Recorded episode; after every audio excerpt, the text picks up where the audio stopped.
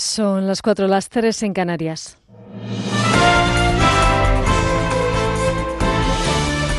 Noticias en Onda Cero. Buenas noches. Donald Trump ha anunciado esta noche que suspende los aranceles que iba a aplicar a México desde este mismo lunes, tras alcanzar un acuerdo con el gobierno de Andrés Manuel López Obrador que se compromete ojo, a reducir considerablemente o a eliminar el flujo migratorio.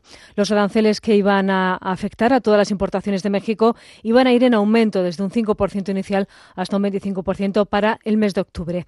En las próximas horas, el Departamento de Estado norteamericano explicará con detalle el acuerdo adoptado a última hora, aunque de momento ha trascendido que Estados Unidos va a devolver a México a todos los inmigrantes solicitantes de asilo que crucen la frontera de forma irregular.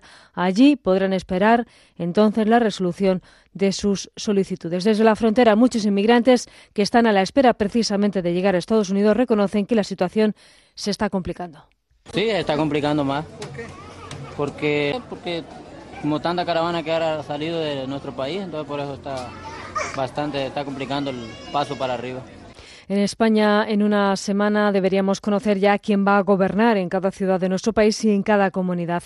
En el caso del PSOE, ha conseguido avanzar en las negociaciones para gobernar en Aragón, en Canarias, habrá que ver si en Navarra. En el caso de los comunes de Adacolau, apuestan por gobernar en la alcaldía de Barcelona. Seguro que con los apoyos del PSC Habrá que ver también si con los de Esquerra, como quiere Colau, o con Manuel Valls. En el caso del PP, las negociaciones se centran en especial en Madrid, donde Ciudadanos les ha dado este viernes una de cal, una de cal y otra de arena. Parece que se entienden bien en el caso de la Comunidad de Madrid, pero no hay acuerdo en el caso del Ayuntamiento. Ciudadanos quiere que la próxima alcaldesa madrileña sea su candidata Begoña Villacís. La información es de Manuel Pecino. A una semana para el pleno de investidura en el Ayuntamiento de Madrid, la buena sintonía que vendían el popular Martínez Almeida y la candidata de Ciudadanos Begoña Villacís se ha roto. Sus equipos negociadores incapaces de avanzar en el acuerdo programático se han enzarzado en reproches. Miguel Gutiérrez, Ciudadanos, Andrea Levy, Partido Popular. Intentar venir a una reunión donde lo que se pretende es dar un cambio, un giro de 180 grados a las políticas madrileñas y querer solamente hablar de sillas. El Partido de Ciudadanos hoy no se ha definido sobre cuál va a ser el apoyo que vayan a tener el próximo sábado. Ciudadanos no ceja en su intento por hacer alcaldesa Villacís, algo que ni se plantea el PP. Y mientras, Carmena, a la vista de las tensiones. Si realmente Ciudadanos cree que no debe entrar la extrema derecha en nuestras instituciones, está absolutamente en su mano el apoyar a la candidatura mayoritaria. Mejor les ha ido los candidatos a la presidencia de la comunidad Isabel Díaz Ayuso e Ignacia Aguado, que han empezado a hablar de programa. El PP insiste en que la negociación debe incluir a Vox. Ciudadanos abre la posibilidad a sentarse con ellos. Que estoy dispuesto a hablar con todos, pero que el programa de gobierno, las medidas que vamos a impulsar desde el gobierno, las negociaremos con el Partido Popular. Desde Vox, Rocío Monasterio asegura que mantiene su interés por conocer al otro partido que puede ser su socio y espera sentarse con Ciudadanos en breve. Mientras Pedro Sánchez está en Bruselas, donde esta noche ha cenado con los otros cinco líderes europeos encargados de iniciar las negociaciones para el reparto de los altos cargos de la Unión Europea. En un comunicado conjunto, al término de la reunión, los participantes han adelantado que se ha nombrado a dos coordinadores para debatir con otros grupos políticos dentro del Consejo Europeo y han avanzado que los coordinadores van a volver a reunirse nuevamente en los próximos días que tendrá un formato similar al llevado a cabo este mismo viernes. Y España va a crecer este año más de lo previsto, según asegura el Banco de España. Nuestra economía va a aumentar un 2,4%, dos décimas más debido al actual periodo expansivo y a la notable fortaleza que está mostrando en este 2019. Óscar Arce, jefe del Servicio de Estudios de esta entidad, aclara que en cualquier caso este ritmo de crecimiento va a ir disminuyendo en los próximos años. El mensaje general, la visión general. Eh que mantenemos sobre la economía española durante los próximos eh, tres, eh, tres, años, hasta final de, de 2021, es que se mantenga, se prolongue la actual fase expansiva, aunque preveemos una cierta moderación, que en todo caso será gradual, del ritmo de crecimiento. ¿eh? Vamos a seguir creciendo, pero preveemos que crezcamos a tasas progresivamente más bajas. Es todo. La información vuelve a Onda Cero a las 5, las 4 en Canarias. Se quedan con lo mejor con Rocío Santos. Síguenos por internet en ondacero.es.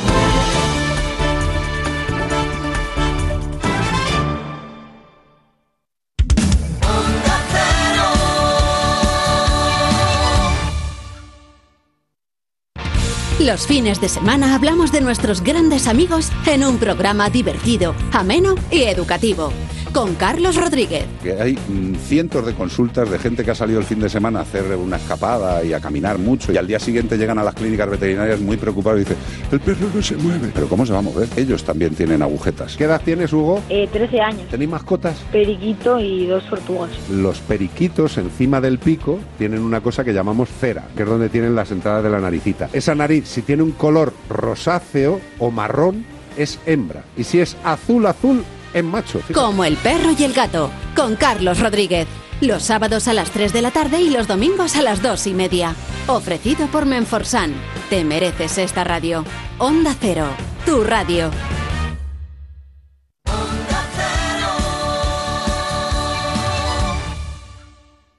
En Onda Cero, quédate con lo mejor. Rocío Santos.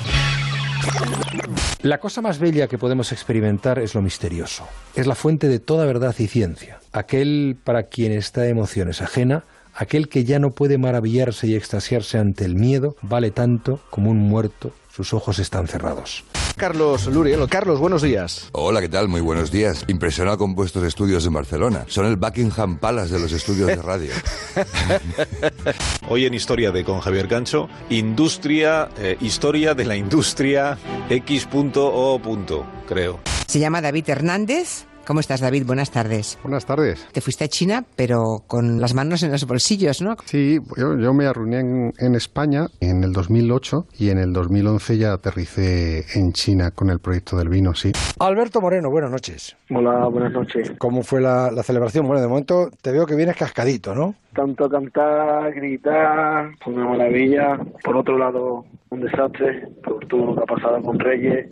11 es el tema de portada de la revista Historia de España y el Mundo, la revista Historia. Es un momento muy bonito de narrar porque Andrés Rapello le acaba de hacer una fotografía rosa o a Rudena, ¿cuál de los dos? A los dos. Y esta luego me la vas a pasar a mí para que yo pueda utilizarla. Sí, para que chantajes. La astrocopla es una mamarrachada que se nos ocurrió a, a, Natalia y a mí y es una manera de contar ciencia a un público amplio. Entonces lo que hacemos es tomamos coplas de toda la vida, cambiamos la letra mm, con temas astronómicos y las cantamos por los pueblos de España. Richard Carapaz es el ecuatoriano del Movistar que ganó ayer la Vuelta Ciclista a Italia, el Giro a Italia. Richard Carapaz, buenas noches. Hola, buenas. Isabel Allende, en números y en datos, es apabullante. Es la autora viva más vendida en lengua española del mundo. Son 74 millones de ejemplares. Doña Isabel, buenas tardes. Hola Julia, gracias por tenerme en el programa. La detección de las ondas gravitacionales ha vuelto a ser noticia porque hace unas pocas semanas anunciaron haber recibido señales que pueden proceder de la colisión de una estrella de neutrones y un agujero negro. Bueno, el programa de mañana que vamos a dedicar a la... A mí me sale decir la selectividad, ya sé que es viejuno, pero a la EVAU, que se llama ahora. Para preparar un poco el programa de mañana, para documentarnos, hemos pensado en conocer ya ahora mismo el testimonio de alguno de los alumnos que Uf. van a pasar el examen de evaluación. Se podría hacer un duelo entre Cervera, el pueblo de Lleida de donde son los Márquez, y cualquier otro país del mundo, y ganarían los de Cervera, porque en las dos últimas carreras, en Le Mans y en Mugello, Alex ha conseguido dos victorias y Marc una victoria y un segundo puesto. Así que es casi insuperable. Asier de la Iglesia. Además de ser un pedazo de tío y muy buena gente, 201. Dos metros y un centímetro. Sí, uno de los mejores jugadores de baloncesto de la Liga LEP. El año pasado fue el primer jugador con la enfermedad, con esclerosis múltiple, que jugó un partido oficial de la ACB. Ay, Fernando Iras, ¿cuánta sabiduría atesoras? Buah. Buah. La que no se le ve. Pero vamos, sí, la que no se me ve. Pero Esto es la punta del iceberg. La punta del iceberg.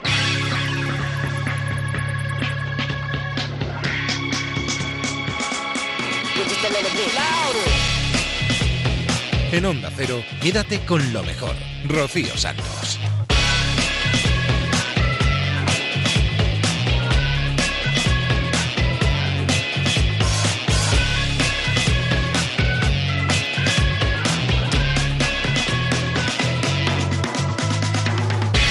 cuántas voces diferentes y cuántas historias diferentes han pasado por los micrófonos de Onda Cero en los últimos días.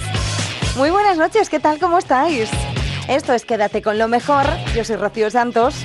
Es un gusto acompañarte en las próximas dos horas repasando todo lo bueno que ha sucedido en esta casa en los últimos días. Y tenemos un montón de cosas, ¿eh? Tenemos deportes, tenemos información, tenemos música, cultura, misterio. Tenemos de todo aquí en Quédate con lo mejor. ¿Quieres acompañarnos? Pues venga, va, súbete que empezamos yéndonos al transistor. Esta semana se definía ya el ganador del Giro de Italia. Se lo llevaba el Maillot color rosa, Richard Carapaz. Y con él hemos charlado y nos ha contado un montón de cosas. Te las resumimos aquí, en Quédate con lo mejor. Bueno, es que me lo está poniendo difícil, Perico. Me dice que hablas poco y que, que no te gusta hablar mucho. Bueno, ¿Eh? bueno, bueno. Será lo que se pueda. Bueno, sí, eso es. Oye. Trataremos de hablarlo lo mejor posible. Que tu familia llegó ayer, fue una sorpresa que te dieron, ¿no?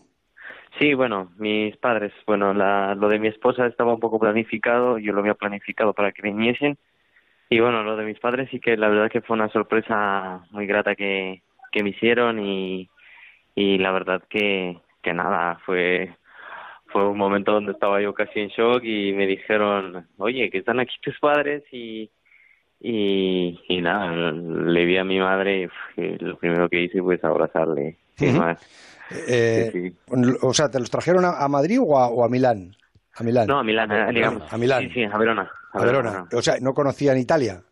No, no, no, no, no, para nada. Nada. Que va, No, que va. ¿No habían, ¿No habían cruzado el charco tampoco? No, no, no, no, Ah, no, qué no, era la primera vez que los traían y, y nada, la verdad que fue una, una, una muy bonita sorpresa, ¿no? Después pues de haber conseguido algo tan importante para mí y poder estar ahí con ellos en el momento pues preciso, se podría decir, ¿no? De eh, en lo más alto del podio y que puedan mirar eh, esa premiación tan tan Ujú. bonita, la verdad que es es muy grato, un momento muy ameno, ¿no? Para sobre todo pues para mis padres. En, en este giro que has ganado, yo creo que ni tú te, te ponías entre los, entre los favoritos. Venías... Ha sido, yo creo que un giro particular, ¿no? Porque sobre todo la presencia, con todo el respeto que se merecen los demás, ¿no? Los demás competidores, yo creo que, pues, al tener a Tundo Molina, a Aníbal y a Roglic, a mi mismo compañero Mikel ¿no? Yo creo que era un giro, pues, que iba a tener, pues, un espectáculo, la verdad, eh, y sobre todo un nivel, pues, muy grande, ¿no? Y, y bueno yo también pues me había preparado de tal forma para estar a para estar a la altura no y yo creo que no era pues para nada sorpresa pues eh, yo creo que a su medida eh, no se me tomaba mucho en cuenta pero bueno yo sí que iba con toda la ilusión de, de poder mostrarme lo máximo posible y de coincidir de lo que se hizo el año pasado no no haya sido solo una casualidad no sino pues se podría decir el nacimiento de un de un nuevo corredor. Tú cuando veías el pique y ese control que se ejercía Aníbal y, y Roglic, ¿tú qué ibas pensando? Vigilaros, vigilaros. Que, Sí, sí, que, que os vais a enterar quién tiene piernas hoy. Sí, eso es. No, no. Bueno, la verdad es que bueno también fue un poco estrategia, ¿no? Porque el día anterior que ganó Sakarin, la verdad que, que fue yo ahí donde también desconté muchísimo tiempo contra ellos, porque fue un momento donde Maika salió y yo salí a rueda y dejamos 10, 12 metros y nada, para arriba, para arriba, para arriba y claro, mientras ellos se vigilaron, pues mira, yo casi desconté ahí pues medio minuto y la verdad que bueno, eso al otro día me valió mucho más para referencia y el ataque que lancé pues ahí para ganar el Monte Bianco eh, yo creo que fue más o menos un poco con refer- la referencia que tenía del día anterior. Entonces pues si atacan y se quedan viendo y como las piernas que llevo pues seguro que aquí meto otro minuto y así fue la verdad que mira aparte de la etapa que era lo que buscábamos pues asaltamos el rosa Hu- Hubo momentos malos, ¿no? Porque hubo un día que te caíste, perdiste cuarenta y tantos segundos y no sé si a- a- hay otro momento malo que, que nos puedas contar. Ahora Eh, ya puede, bueno, Richard, ¿eh? Ahora ya o no, no. hoy vas sobra, hoy vas como decimos aquí en Ah, no. España, como una moto. Ah, no, bueno, la verdad que sí, el día que me caí, la verdad que, bueno, fue, fue un momento muy duro, ¿no? Para, para mí, porque tenía esa ambición de hacerlo súper bien y, y no nos estaban saliendo las cosas como debían, ¿no? Eh, bueno, se dañó la rueda y luego, pues, mi compañero me dio su bici y luego justo me pilló la caída y, bueno, eso fue, pues, que se dio, bueno, un poco de tiempo allí, la verdad que que bueno, no, creo Pero, que fue no, un pero- momento amargo para mí y nada, luego pues llevaba buenas piernas y yo creo que fue un poco lo, lo bueno de todo este giro. Quédate con lo mejor, con Rocío Santos.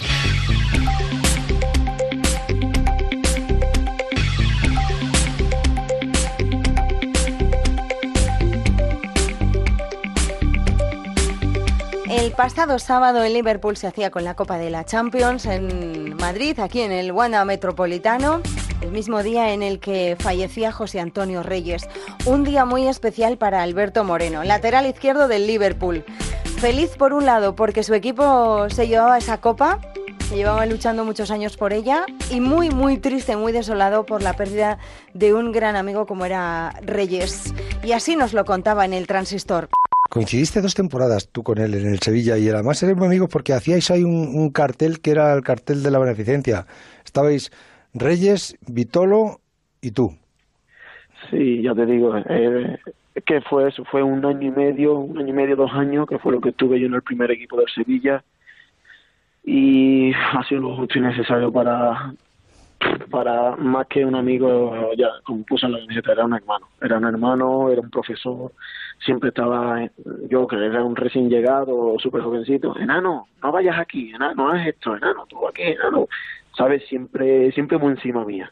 Por eso te digo que era como un profesor para mí, hemos vivido muchísimos momentos, muchas risas, momentos bonitos, y lo que tú has dicho, siempre estábamos los tres juntos, para comer en el hotel, siempre estábamos en las habitaciones juntos, en el, en el autobús, en los viajes juntos, en el avión, siempre juntos. Por eso te digo que hace un año y medio, dos años que, que me ayudó a conocerlo eh, y, y nada, y por eso estoy así, estoy, la verdad que estoy destrozado. Alberto, y, y, mm, marcáis el primer gol enseguida, luego, el, luego llega en la segunda parte el, segundo, te ves campeón. ¿Cómo se mezcla esa, esa alegría con, con esa puñalada trapera que te atraviesa el alma? Pues mira, esas dos horas que dura el partido, sí que es verdad que estoy con esos nervios, con ese pellizco aquí en la boca del estómago, solo pensando en el partido, en ganarla, por favor, en ganarla, ganarla, ganarla, y en apoyar a los compañeros, en estar ahí metido.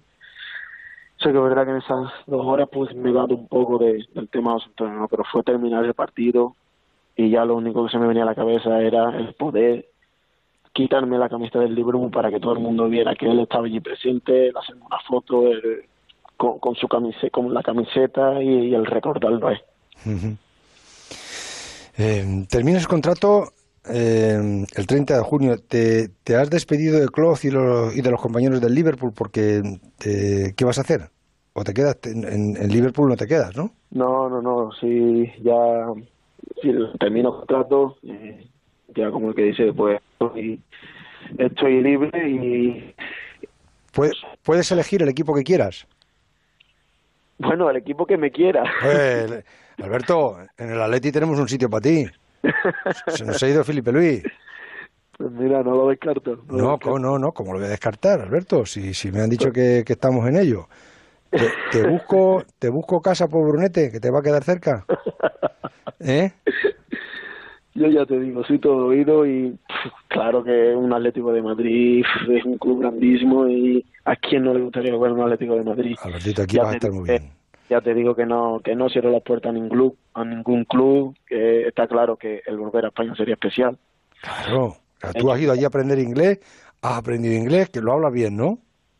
Bueno, sí, sí, Sí, todavía. para hacer una guía y tenemos que llevar una excursión del inserso a- de ingleses que vengan para ver el Escorial, lo llevas. y si hay que enseñarlos el Wanda Metropolitano por dentro, tú le dices a, le, le dices a Emilio Gutiérrez, a uno de estos, no os preocupéis que yo se lo enseño a los, a los ingleses. ¿Eh? Eso sí, eso sí, pero sí que es verdad que el entender un inglés, inglés, inglés, uf, todavía, sobre todo de Liverpool. No, el, el inglés, inglés, inglés no, pero el chapurreado sí, ¿no? el Scouser de Liverpool, eso todavía me cuesta muchísimo. Sí, que, que eso es más difícil. Pero bueno, sí que me defiendo bien. Yo no entiendo de colores ni de raza. A mí me gusta el morenito de tu cara. Te he buscado en cada tarde, vida mía. Se me corta la respiración por ti. Los vientos bebo, tus pasitos mi camino van haciendo. Solo porque tú me miras, yo me muero. Los atardeceres de tus ojos, mira. La verdad que tiene niña tu seno. Yo sé que tú a mí me quieres un poco, con tu carita posada en mi hombro. Mira que encanta es la voz de mi alma. Mi persona favorita tiene la cara bonita, tiene un ángel su sonrisa, tiene un corazón y yo a mi persona favorita tanta cosita de jugarte tú mi vida. Juega con mi corazón.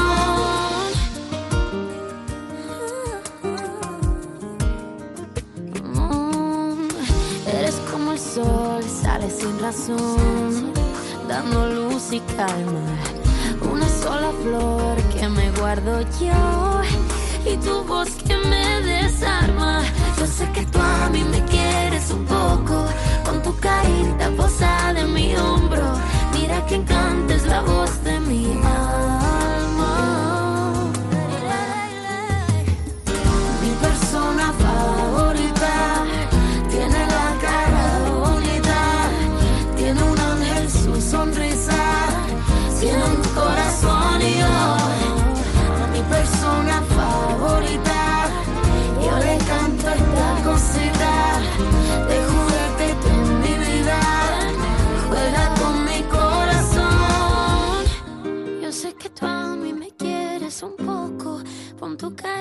pegada a mi hombro. Mi persona favorita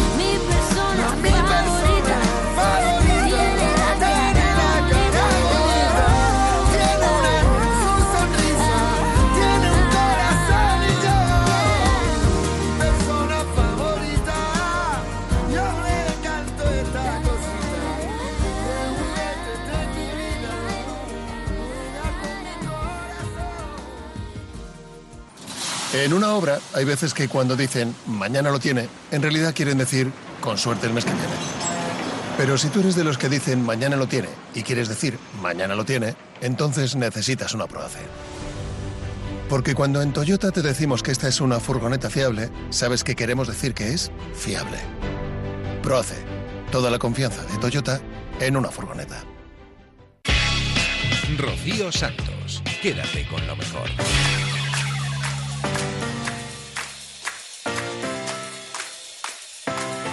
Más deportes en Quédate con lo mejor. Porque esta semana ha estado cargado de noticias muy, muy interesantes, como por ejemplo que Alex Márquez, el motociclista, ha hecho una gran temporada en Moto 2 y ha logrado ganar las dos últimas carreras. Hemos hablado con él, por supuesto, en el transistor. Hola, Alex, buenas noches. Buenas noches. ¿Qué estás en casa, en Cervera? En casa, en casa descansando. ¿Sí? A, a punto de ir a dormir ya. Joder, qué gozada, ¿no? Ganar, ganar ayer es que debe ser la leche eso, ¿eh? Sí, fue, fue, fue, fue bonito, fue bonito, muy bonito. Bueno, son dos carreras seguidas ya, se ha puesto a dos puntos de Baldassarri en la general. Yo no sé qué ha cambiado, porque imagino que estos son rachas, ahora te has subido a la ola buena. Eh, te lo preguntaba ayer. La confianza imagino que juega un papel fundamental en esto, ¿no, Alex? Sí, bueno, la, la autoconfianza y, y el, el quitarte el peso, ¿no? Un poco de tanto tiempo sin una victoria, que llegar a Le Mans, eh, circuito donde, mm, ya lo dije allí, ¿no? Eh, que no esperaba tampoco ser competitivo, pero no para ganar y cuando se te cuadra ves que puedes ganar, eh, bueno, esa inyección de, de moral y de autoconfianza pues hace que, hagas el clic, pero como dije ayer, hay que mantener la calma porque estas son rachas, es muy largo y rachas así hay que aprovecharlas porque Moto2 es una categoría muy combatida, eh, difícil y cuando te estás así en buen modo, como digo yo, tienes que aprovecharlo. La, la diferencia fundamental que, que, tú ves, Alex, o que tú explicarías a un chaval que te está escuchando ahora, ¿no? Eh, la diferencia que hay entre, por ejemplo, entre, entre Moto 3 y Moto 2 es el peso de la moto, evidentemente la velocidad, pero ¿cuál es la, la diferencia fundamental?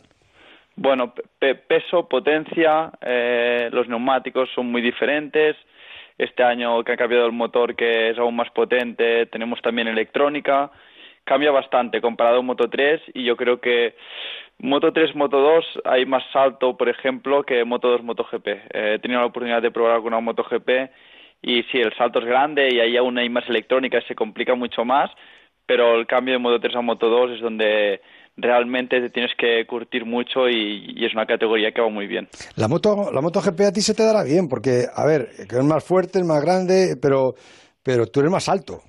Bueno, bueno, primero tengo que llegar para que se me, para que se me dé bien, así que bueno, esto de alto, bajo, eh, sí, soy de los más altos, pero yo creo que estoy ahí en, en la altura límite que, que digo yo, para, para entrar en alguna moto. Sí que algunas motos son más grandes, otras más pequeñas, pero estoy ahí en la altura máxima más o menos.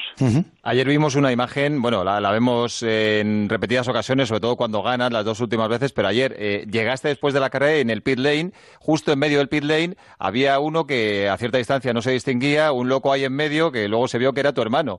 Eh, ¿Tú crees realmente que Mark disfruta más tus victorias que las suyas?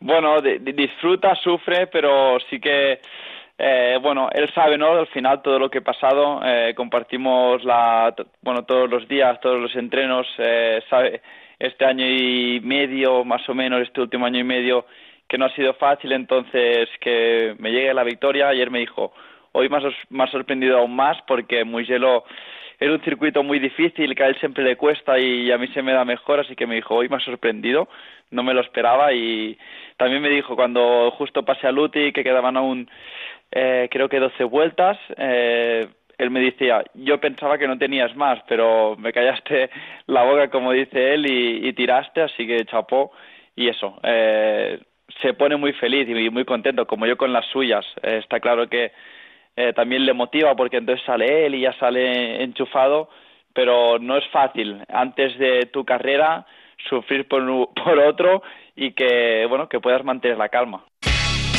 Quédate con lo mejor en Onda Cero. Dejamos los deportes, nos vamos a la brújula, pero a la brújula de la ciencia, con Sonia Fernández Vidal, una de nuestras científicas de cabecera. Comentamos una noticia relacionada con las ondas gravitacionales. Cuando hablamos de ondas gravitacionales, ¿qué son? Pues fíjate que para eso deberíamos remontarnos 100 años atrás y precisamente hacerlo de la mano de Albert Einstein, uno de los, de los mayores científicos que hemos tenido en nuestra época. Y estas ondas gravitacionales, él las describió como unas perturbaciones del tejido espaciotemporal. Esto era una consecuencia de la teoría de la relatividad general. Vamos a volver un, un poquito mm. para atrás y hablemos de qué hablaba en esta popular teoría Albert Einstein. Einstein lo que consiguió es unificar el espacio y el tiempo y lo describía como una especie de tejido, un tejido cósmico, y es precisamente la curvatura de este tejido cósmico lo que haría atraer a esta fuerza, lo que aparentaría esta fuerza gravitatoria. Pongamos una metáfora. Imagínate ah, que estás en un, en un, colchón, un colchón bastante blando, pues si pusiésemos en, el centro de este colchón el Sol, ¿qué haríamos? Ah, deformaríamos este colchón cósmico, haciendo pues como un hincapié. O mira, para ponerlo más sencillo, si tienes que estar durmiendo al lado de una persona mucho más corpulenta que tú, en este colchón tan, tan blandito, seguramente te pasarías toda la noche haciendo fuerza para no caer hacia tu compañero de noche. Pues mira, del mismo modo, por ejemplo, el Sol, en este tejido cósmico, deforma también el espacio-tiempo y eso es lo que atrae a la Tierra a su alrededor y es lo que mantiene orbitando nuestro planeta a, a su alrededor. Pues bien, en este tejido espacio-temporal, Einstein se dio cuenta que era un poquito más elástico que este colchón cósmico y en realidad sería, por ejemplo, como cuando mueves la mano en la superficie de un lago que está en calma, ¿verdad que generarías unas ondas que se van propagando por la superficie? Pues del mismo modo en este tejido espaciotemporal, en el momento que dos masas o dos cuerpos que fuesen muy grandes se mueven, en este tejido espacio-tiempo, igual que con tu mano haces estas ondas, pues generarías estas perturbaciones o estas ondas gravitacionales, precisamente. Y de hecho no hace falta que sean masas muy grandes. Ramón, si ahora tú y yo nos ponemos aquí a bailar un vals a nuestro alrededor, también estaríamos generando estas ondas gravitacionales. Lo que pasa es que tú y yo somos lo suficientemente pequeños, comparados con agujeros negros, ¿eh? que básicamente no, no se podrían detectar, serían imperceptibles. Lo que necesitamos es algo que sea muy grande, muy masivo y que se mueva también muy rápido para que se pudiesen crear estas ondas gravitacionales que llegamos a, detectar desde aquí, desde la Tierra, desde estos experimentos. Y en el, en el caso de lo que se detectó en el 2015 fueron fue la colisión de dos agujeros negros que orbitaban uno alrededor del otro, muy rápido, muy rápido, hasta que colapsaron en uno solo. Fantástico. O sea, ya sabemos entonces clarísimamente, eh, hasta yo lo he entendido, Sonia, qué son las ondas gravitacionales. Ahora, ¿cómo podemos detectarlas, eh, estas ondas del espacio-tiempo? Pues mira, de una manera que no fue nada trivial, por eso fueron merecedores de este premio Nobel, y la llave o la clave para conseguirlo fue precisamente la luz, otra vez. Y es lo que se hizo en este experimento llamado LIGO, y es que se construyeron túneles de cuatro kilómetros, pero haciendo una L. Cada uno de los, de los brazos ah, de esta L medía cuatro kilómetros exactos. Con luz láser se medía de manera muy precisa esta distancia. Y sucede una cosa muy curiosa con las ondas gravitacionales, y es que cuando una onda gravitacional pasa alrededor nuestro, incluso por estos túneles, se deforma el espacio-tiempo. ¿Cómo? Imagínate, ves como si cogieses un chicle y los tiras por los laterales, que por un lateral se alarga, pero por el medio que se hace más estrecho. Pues exactamente pasa lo mismo cuando las ondas gravitacionales pasaron por estos túneles, en una dirección se ensancharon, pero la otra se encogieron en la puesta. Lo que hicieron los físicos fue que consiguieron medir esta diferencia de lo que tarda la luz láser en recorrer estos túneles y así pudieron determinar que el espacio se había expandido o contraído. Pero no es tan simple o se puede detectar de una manera tan sencillo. La precisión que se necesitaba era extremadamente fina. Fíjate, y ponemos un ejemplo para, para que nos lo podamos imaginar, que sería equivalente a la dificultad de poder ver cómo se estira o contrae el tamaño de un, del tamaño de un átomo en una distancia como la que hay entre la Tierra y el Sol. Es decir, imagínate las dimensiones de las que estamos hablando, porque el efecto de una onda gravitacional es pequeño y muy fácilmente confundible, claro, imagínate, con las señales que recibían, con el ruido a que podía llegar. Y necesitaron unas técnicas de análisis de datos muy sofisticadas. Por eso normalmente, desde que se hace una observación, que aquello fue en el 2015, hasta que se presentaron los resultados en el 2016, pasa tanto tiempo, porque necesitan depurar todos estos datos. Claro, eh, mm, pero una vez hecha esta constatación y pudiéndose anunciar, lo que estamos haciendo, lo que eh, consigue esta detección, supongo, es demostrar que Einstein volvía a tener razón. Efectivamente. Por eso fue tan mediático. Claro, por eso saltó, eh, como bien dices, aseguro que todos lo recordáis, ¿eh? de aquella, porque saltó a primera página de los periódicos y todos decían, Einstein vuelve a tener razón una vez más. Sin embargo, no solo aunque, aunque ya es bueno que Einstein siga teniendo razón, no solo saltó a primera página por ese motivo, sino porque esta detección de las ondas gravitacionales ha supuesto realmente, y lo estamos viendo con los frutos que estamos recogiendo ahora mismo, el inicio de una nueva era para la astronomía. Y lo mejor es que mejores noticias y más información tan misteriosa para desvelar qué ocurre allá afuera todavía está por llegar. Nos dejas como siempre en alto, Sonia. Estaremos entonces esperando con ganas de que compartas esos secretos con nosotros. Muy buenas noches, querida Sonia Fernández Vidal. Buenas noches, un muy fuerte abrazo. Quédate con lo mejor, con Rocío Santos. El fin de semana pasado en La Rosa de los Vientos tratamos algunos de los temas que vienen en el nuevo ejemplar de la revista Historia. Hablamos sobre el espía que salvó miles de vidas y sobre el tema de portada, que es el 11S. Y lo hacemos además con su autor, Fernando Rueda. Fernando, ¿quién era el espía que salvó miles de vidas?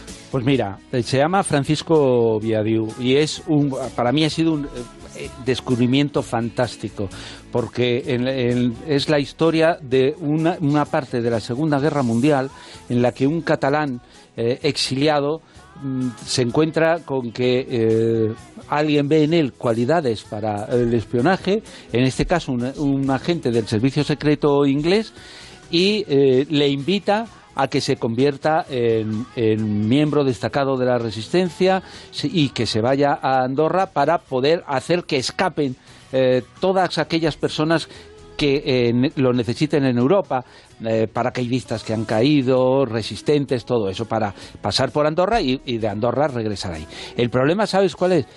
Eh, bueno, es una historia llena de datos que no puedo contar, pero sí me gustaría contar dos datos. Uno, que el tipo, el inglés, le invita, pero él inicialmente no, se hace el enterado. Y entonces le tiene que montar una estrategia para convencerle y para obligarle a, a, ir, ¿no? Eso es fantástico. Y luego otra cosa, que le dice que eh, de alguna forma si él contribuye y si él colabora, eh, eso que le decían a muchos, no te preocupes que al final, si nosotros los aliados ganamos la guerra, eh, Franco, acabaremos con él. En la revista has contado alguna historia más de personajes que podemos calificar como los Slender españoles. Sí. hubo más de los que creemos, se ocultó su historia. Es buena rescatarla, ¿eh? Sí, por sobre todo porque al final nadie había oído hablar de, de ellos. Es, es gente que, que no gana nada con, con estas cosas. De hecho, Viadiu eh, recibió eh, como, como, premio, que él lo llevaba encantado, ¿no? una carta procedente de Estados Unidos, eh, de Eisenhower y otra carta procedente de, de Gran Bretaña, en el cual daba, eh, le daban las gracias por el servicio que habría, había prestado. Pero ¿qué le, eh, ¿para qué le sirvió eso cuando llegó a España? Nada. Lo metieron en la cárcel y le tuvieron un año en la cárcel por, por republicano por haber huido. Quiero decir que al final ni agradecido ni pagado, pero bueno, eh, hay ciertas cosas en la vida que no hay por qué pagarlas, ¿no? El artículo sobre ese espía que salvó miles de vidas, eh, ese artículo de Fernando Rodas se encuentra en la revista Historia este mes, eh, que, cuyo tema de portada es el 11S, el día que cambió la historia. Que un día tema apasionante, por cierto. Y que no sabíamos eh, si meterlo tema de la revista Historia o no. Ha pasado 20 años, ¿eh? parece que fue ayer, pero han pasado ya casi 20 años. Y sin embargo, lo cierto es que después de la Segunda Guerra Mundial hay dos fechas importantes. La caída del muro de Berlín y el levantamiento del otro muro que ocurre el 11. Son eh, las eh, dos fechas que con todos los misterios que tiene el 11S, que, es, apasionante. Fernando, muchas gracias. Venga, un abrazo.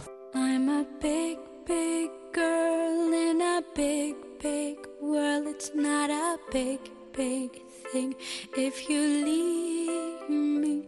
But I do, do feel that I do, do will miss you much.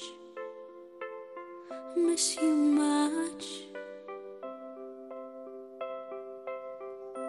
I can see the first leaf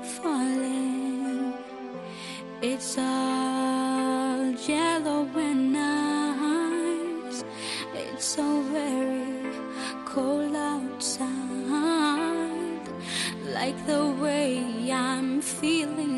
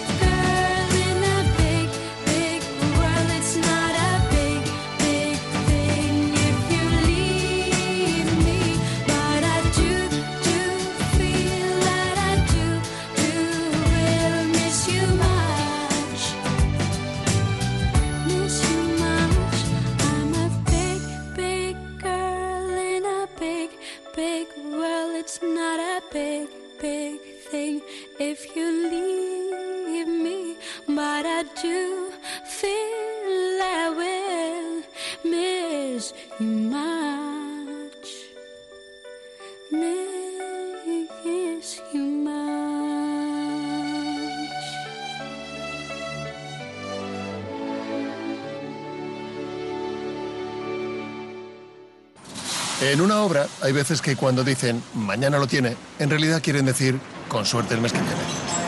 Pero si tú eres de los que dicen mañana lo tiene y quieres decir mañana lo tiene, entonces necesitas una Proace.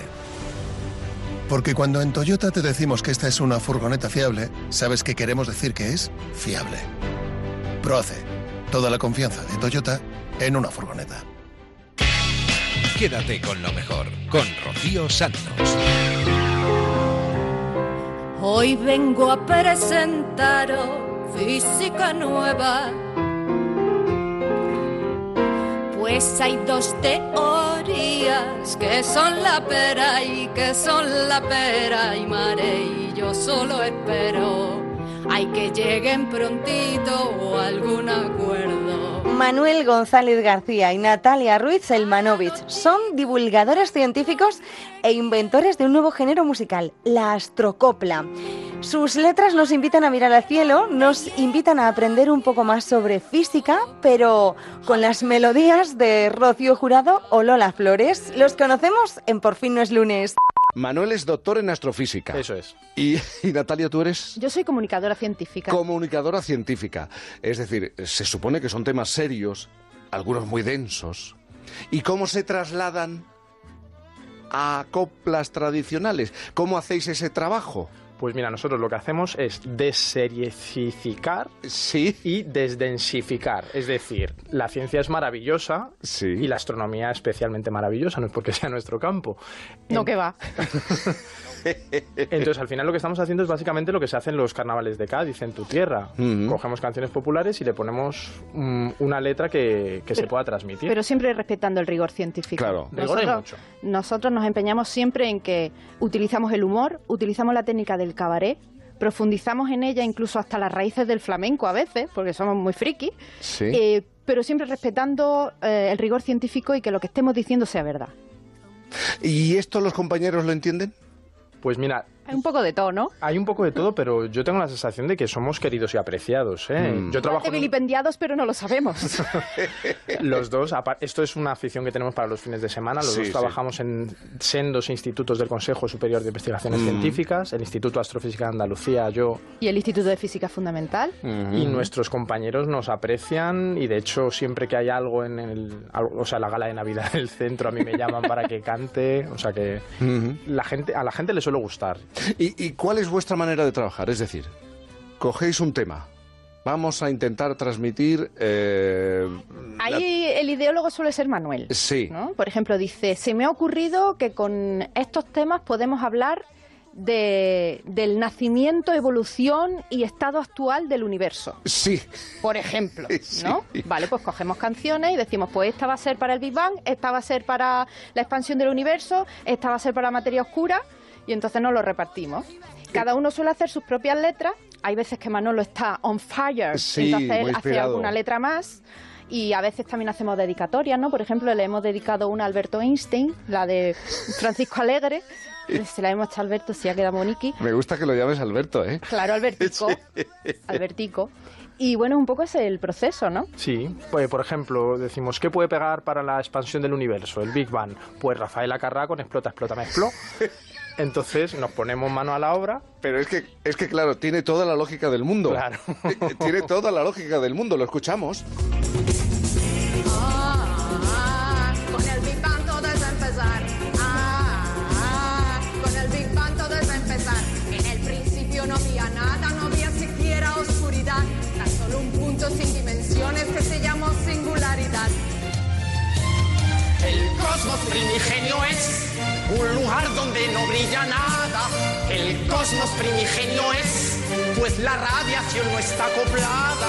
Y surgió una radiación. ¡Qué fotón, qué fotón! Cósmica de fondo. ¡Qué fotón, qué fotón! La vemos. Estamos aquí con el jají, jaja, jají, jaja. Estamos pensando en qué bien se lo pueden pasar los niños, pero vuestra idea es eh, dirigiros a todos los públicos.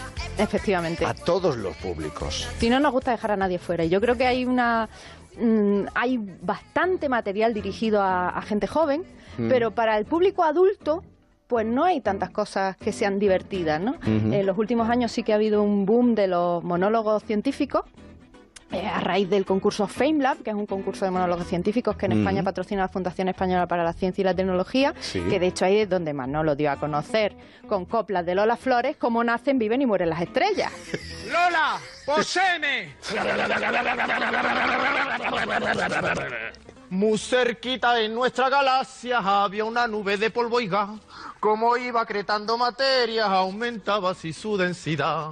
Cuando la densidad era muy alta, nació en el centro una protoestrella. Protoestrella, protoestrella, no te escondas que te cojo. Todos te los públicos, hasta el punto de que, por ejemplo, hay personas mayores que se os han acercado y os han felicitado y os lo han agradecido, ¿no? Sí, sí. Hay una señora de 70 años. ¿Qué os pasó con una señora de 70 años? Pues esto fue muy bonito. Es un, en realidad fue su hijo que se acercó a nosotros en Granada, que es un señor que tendrá ahora unos 45, y nos dice, le he puesto vuestro vídeo a mi madre y ha dicho que por fin entiende que es esto del Big Bang gracias a vosotros. Entonces es verdad que con la gente mayor hay una conexión especial, porque la copla, siendo maravillosa, somos muy copleros los dos. Sí, sí. Qué raro. tú no- más. no lo- Pero es verdad que la gente más mayor conecta mucho con la copla. Claro, eh, eh, us- usáis la copla, pero hemos visto una canción de Rafael Acarrá. Estáis ampliando, ¿no? El abanico de, de- Sí, el no- repertorio. no- nos hemos movido un poco, pero nuestra intención es seguir con la astrocopla porque creo que es lo que ha tenido más éxito. Ha tenido mucho éxito, pero tocamos muchos palos. Bueno, igual, igual que cuando Lola Flores hizo un rap, pues ahí, ahí somos... De hecho, de hecho, no quiero adelantar nada, pero yo ya estoy nerviosa. Sí. Porque estáis preparando algo. Estamos preparando una sorpresa para todos los públicos, pensando más en el público infantil quizá. En el público infantil tiene que ver con ciencia, Ajá. con astrofísica y, música. Ahí está. Ha sido un placer conocer esto de la astrocopla. Estaba yo muy interesado, ¿eh? porque yo he llegado a hablar de copla, eh, a- así que estaba yo muy interesado en saber cómo combina la ciencia y la, y, y la copla. Muchísimas gracias por acompañarnos. En Onda Cero, quédate con lo mejor. Rocío Santos.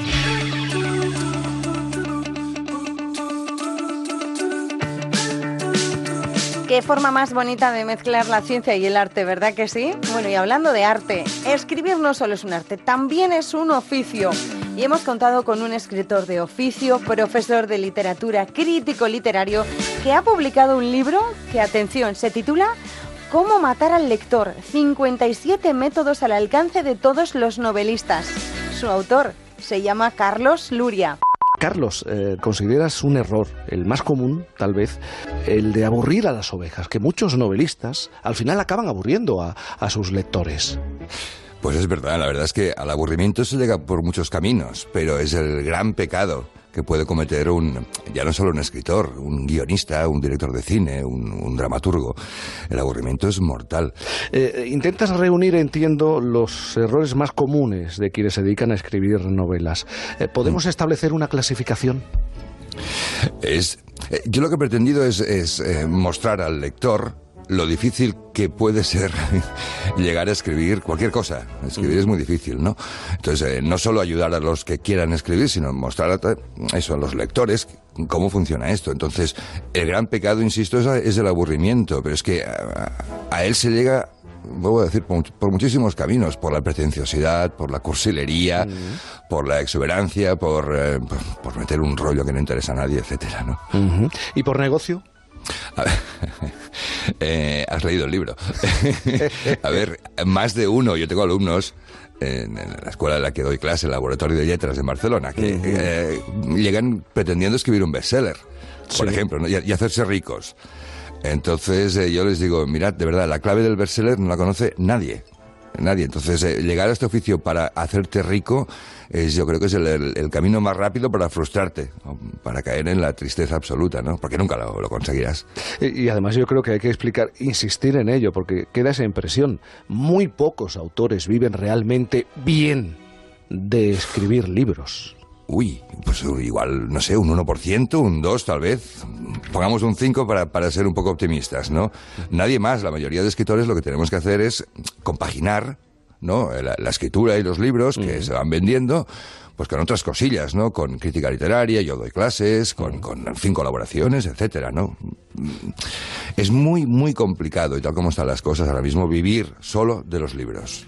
Eh, hablas de escribir desde las entrañas, pero también eh, se produce el manejo de los datos, de la información. Y es, eh, eh, incluso, eh, entiendo que muchos autores llegan a estar saturados y es muy difícil manejar todos esos datos, esa investigación que se tiene que realizar al fin y al cabo para escribir.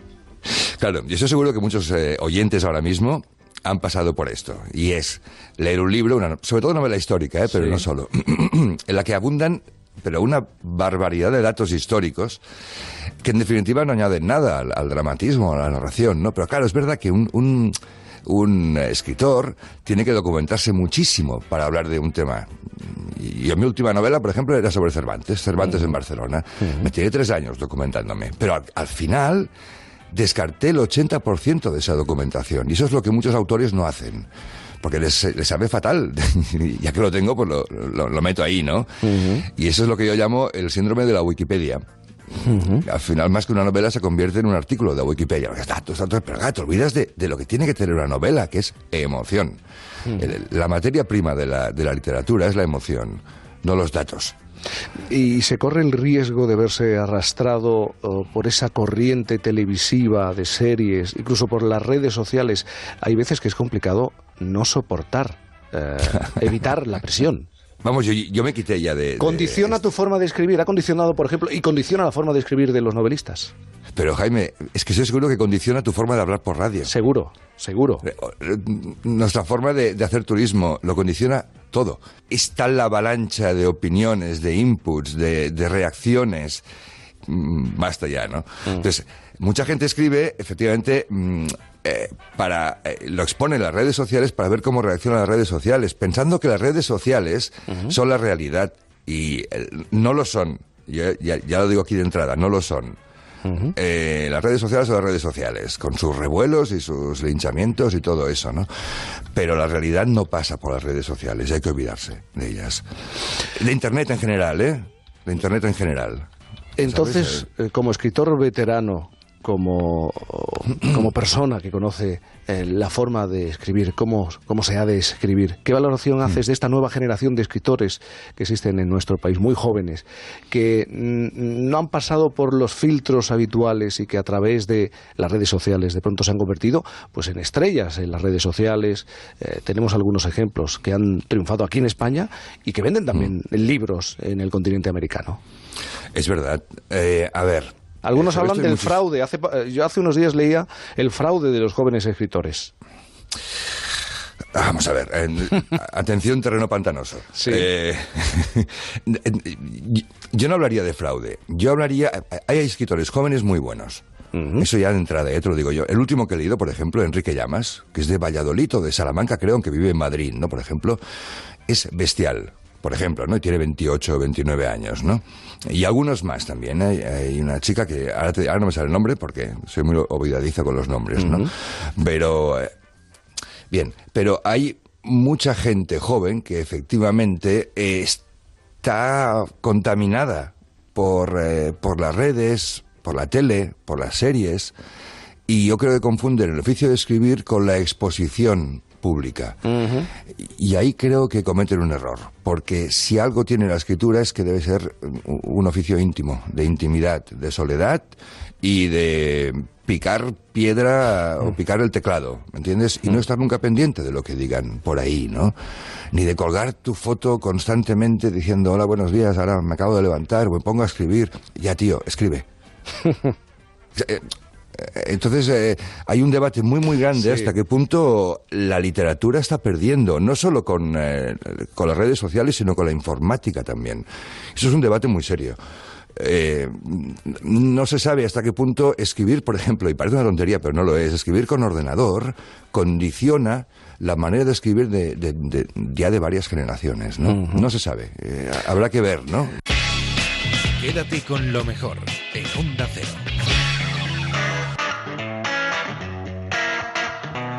Le ponemos punto y final a esta primera hora del programa con el humor que nos trae siempre Fernando Eiras.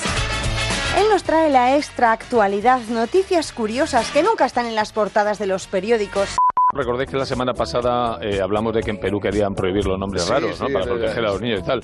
Vale, muy bien, pero ¿y cuando no se puede prohibir el nombre raro porque los raros son los apellidos? Un ejemplo, una candidata socialista al ayuntamiento de Burjasot en las pasadas elecciones, Sí. cuyo nombre, como decían algunos en las redes, no se sabe muy bien si era el nombre o una promesa electoral. Atención, porque esta mujer se llama Rosario Coca Segura. Por favor. Eh, Coca Segura. El PSOE logró la mayoría absoluta, así que supongo. Espera, que aquí viene, espera. que No, viene. no. Rosario Coca Segura será concejala de festejos. Ahí estaba. El chiste malo de la semana. So- solo podemos ir para arriba ya de aquí. No, es verdad que si lo dejas caer al principio es mucho mejor. Exacto, yo me- por eso no vuelvas a repetir de en dónde Sí. trabajo, porque no puedo hacerlo de otra manera. Venga. Gema, dale al play. Hola amigos, hoy no voy a gritar porque aquí Jaime está perjudicado, pero esta es la actualidad. ¿Te ha gustado? Me encanta el concepto perjudicado, es verdad que Perjudicado. estoy perjudicado. Está Porque se puede aplicar perjudicado. a- a- a- en muchos sentidos. Ahora, macho, qué guapo estás. Pero sigue, no, venga, y todo. Sigue, venga, anda. Eso no se le pasa. Esta semana eh, hemos tenido mucho politiqueo, así que voy a abrir la actualidad con información cultural. Venga. El país. 1.700 autores pasarán por la Feria del Libro de Madrid. Ayer se inauguró esta feria del libro, hoy vas a tener creo que también conexiones, Sí, paseo de coches del Parque del Retiro. Ajá. Y yo sé que mm, de alguien que no, no se va a pasar por la feria del libro. El playboy actor porno Dinio, a Dinio la lectura eh, co- como que no, ¿vale? Escuchemos. No leo mucho, me duele la vista cuando leo. Eh, ojo, la vista, ni siquiera lee lo suficiente como para que le duela la cabeza. o sea, lee dos sílabas y ya deja el libro con un soponcio. Una vez empezó a leer el Quijote y lo dejó cuando iba por el Quij. Le entró conjuntivitis. Bueno, pues nada, pero hay que ir, ¿eh? A la Feria del Libro hay que ir, hay que ir a la Feria del Libro de Madrid porque siempre encuentras de todo, novela, ensayo, literatura infantil, hasta libros de psicología. Como bien sabe Leo, un Bueno, participante de esos hay muchos, Hay ¿eh? muchos, hombre. Y autoayuda, que a ti te gustan mucho. eso ya hablaremos Venga, ahora en un ratín. Eh, un nada, el libro de psicología, como un participante, Leo se llamaba, un argentino que participó en aquel programa llamado ¿Quién quiere casarse con mi hijo? Que declaró. Como buen argentino, leo mucha psicología, pero psicología de la cabeza. Eh, claro, sí, porque la otra es más difícil encontrar libros. y seguimos con más noticias de literatura. ABC. Los cinco libros que tienes que leer este verano según Bill Gates. Están los periódicos petados de cositas de estas, Sí. ahora haciendo listas y tal. Bueno, pues aunque entre estos cinco libros se encuentra uno de mis autores favoritos, que todavía no se ha traducido, se llama Jared Diamond, que yo lo amo, es, geógrafo y hace historia global, como Yuval Noah Harari, el de Sapiens y tal, que me encanta. Lo que me sorprende es que Bill Gates no haya recomendado ningún libro de autoayuda, que aquí querías tú llegar. Ahí ¿vale? llegamos. Como por ejemplo este libro de un tal Donald Wilson titulado Auméntate el busto potentemente. Cómo incrementar el 90% de tu mente agrandando el tamaño de tus pechos. Libro es un libro muy interesante, el título promete mucho, pero ya te digo que no funciona. Se lo compraron yo la Berrocal y Leticia Sabater y lo de los pechos sí. Pero el otro le salió un poquito. Bueno, este libro y los que, los que voy a decir a continuación fueron galardonados con un Diagram Prize, que es un premio británico que premia los títulos raros de libros. ¿no? Sí. Y es decir, que no me los estoy inventando, ¿vale? No, no, como siempre, además. ¿Cómo me podría yo inventar este libro de Louis Burke titulado ¿Cómo elevar tu cociente intelectual comiendo niños superdotados? Este es el título de un libro. Este es el título de un libro que tú, que tú pensabas, Jaime. Pero es de humor. Eh, no lo sé, no lo he leído. Solo me he quedado en el título. Me ha pasado un poquito lo que a Dinio. me ha dolido la vista, solo del título, ¿sabes? Que tú pensabas que era bueno comer pescado porque tenía mucho fósforo. Sí. En la clase de tu hijo, al empollón, te lo haces en barbacoa. Son lo mejor. Tercer y último libro. Este es muy bueno, ¿vale? Está escrito por Víctor Cheney y se titula Castración. Ventajas y desventajas. Por si no pues, lo sabías. De, de verdad. Es así, es, yo te- tengo pruebas, tengo las portadas. Sí. Pues este libro, igual para regalárselo a Dinio. En Onda Cero, quédate con lo mejor. Rocío Santos.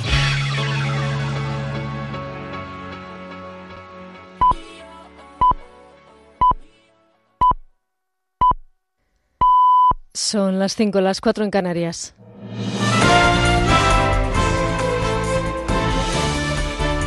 Noticias en Onda Cero. Muy buenas noches. Podemos reúne este sábado su Consejo de Ciudadanos, el máximo órgano entre asambleas, para analizar el desplome electoral del pasado 26 de mayo y la estrategia de cara a la investidura en un encuentro en el que se va a votar además el relevo de Pablo Echenique de la Secretaría de la Organización. Aunque también hay voces críticas como la de la Federación Andaluza, liderada por la anticapitalista Teresa Rodríguez, o la del alcalde de Cádiz, José María González Kichi, que entiende que Iglesias debía asumir su responsabilidad con lo sucedido o la del exsecretario general de Podemos en Madrid, Ramón Espinar, que quiere que se convoque una asamblea para tomar estas decisiones. Iglesias, de momento, prefiere hablar de la reunión que va a mantener el martes con Pedro Sánchez de cara a formar el gobierno. Insiste en que no puede gobernar solo y para eso necesita hacer ciertos esfuerzos. Lo ha dicho en la sexta. Creo pues, que a Pedro Sánchez le toca ganarse los votos para ser presidente del gobierno. Y para eso yo sé que puede ser muy molesto, que bueno, pues es que es tedioso llamar por teléfono, reunirte, negociar un programa, negociar un gobierno de coalición, pero es lo que hay que hacer. Es que el sueldo nos lo pagan para eso. El ministro de Fomento en funciones, José Luis Ábalos, responde también que Unidas Podemos continúa siendo un socio programático prioritario para el PSOE, pero ha señalado que es preciso tener cierta flexibilidad. Para la portavoz del Gobierno, Isabel Celá, es evidente también que Sánchez tiene que abrirse a hablar también con otros partidos. Con Unidas Podemos hemos trabajado durante todo el año en políticas sociales.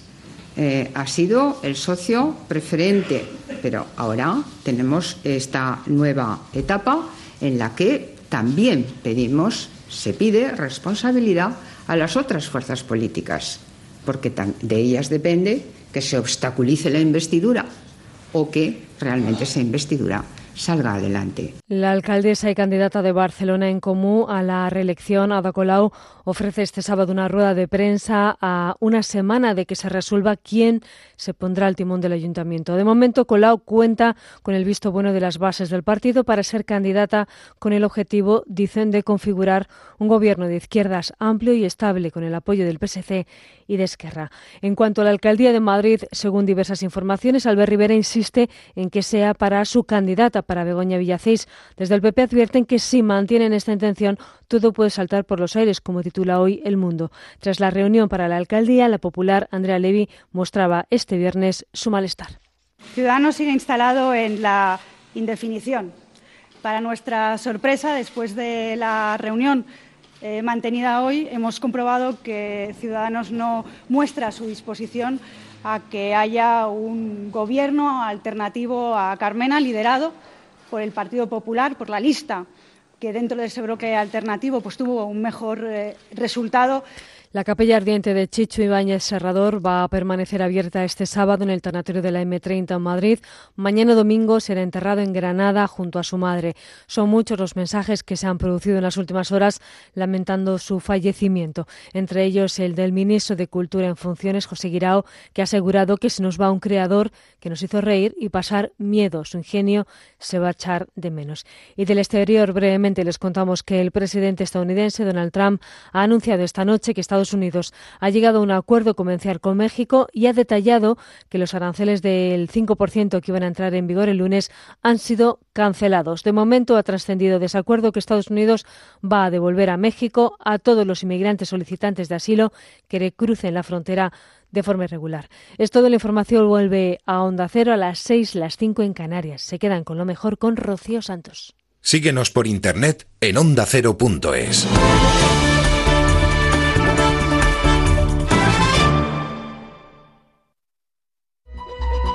Súmate al fin de semana de Jaime Cantizano. América Valenzuela, Viviana Fernández, Jaime Novo, buenos días a los Muy tres. buenos, días. Con 40 eres viejo, pero con 30 no tienes experiencia. Y entonces, ¿cuándo vamos a trabajar? Pero tú no y te llevo quejas. trabajando desde hace 150 años. Lo voy a contar. Boris estudia mucho qué se tiene que poner para cada evento y me transmitió ese nerviosismo. Y acabé en una tienda que se supone que iba a comprar él y acabé comprando yo. Me encanta, Eh, me encanta no sé. que lo recuerdes porque me hace sentir tan culpable. Olvido Alaska. Hoy la sección Olvido tiene que ver con las preguntas. Claro, porque ¿cuántas veces hay preguntas en las canciones? Vamos a hablar de gente de leyenda con Sabino Méndez. Buenos días, Jaime. Por fin no es lunes. Jaime Cantizano, sábados y domingos desde las 8 de la mañana. Te mereces esta radio. Onda Cero, tu radio.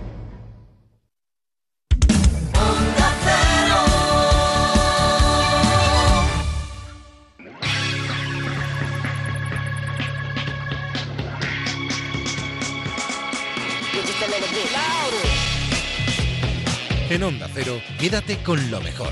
Rocío Santos.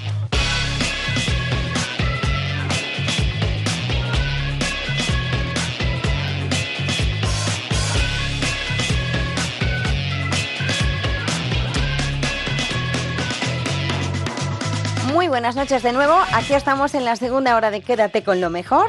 Sí, ya ha pasado una hora. Madre mía, qué rapidez, por favor.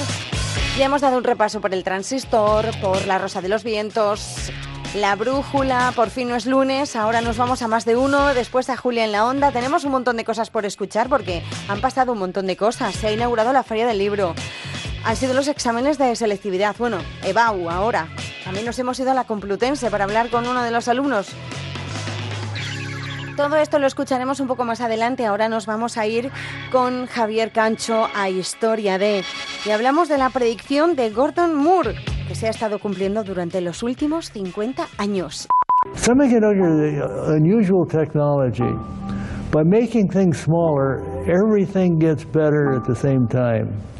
Gordon Moore fue pionero en la fabricación de microprocesadores para computadoras. En 1965 el ingeniero Moore dijo algo categórico que entonces causó bastante desconfianza.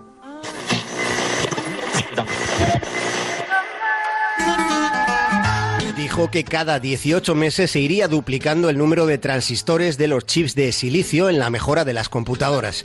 Esos transistores son claves en el funcionamiento de los ordenadores. Fue así como nació la llamada Ley Moore y a lo largo de más de 50 años su predicción ha ido confirmándose.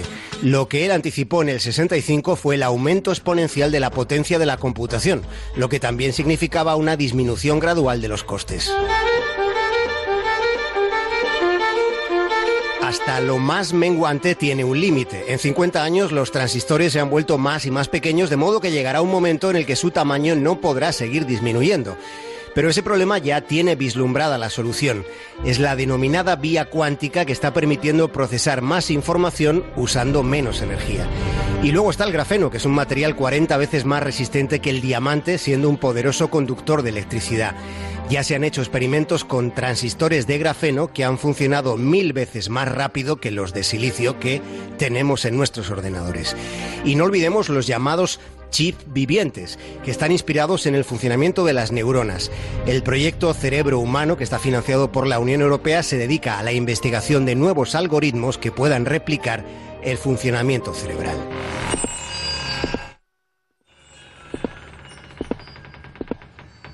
Cuando despertó, el dinosaurio todavía estaba allí.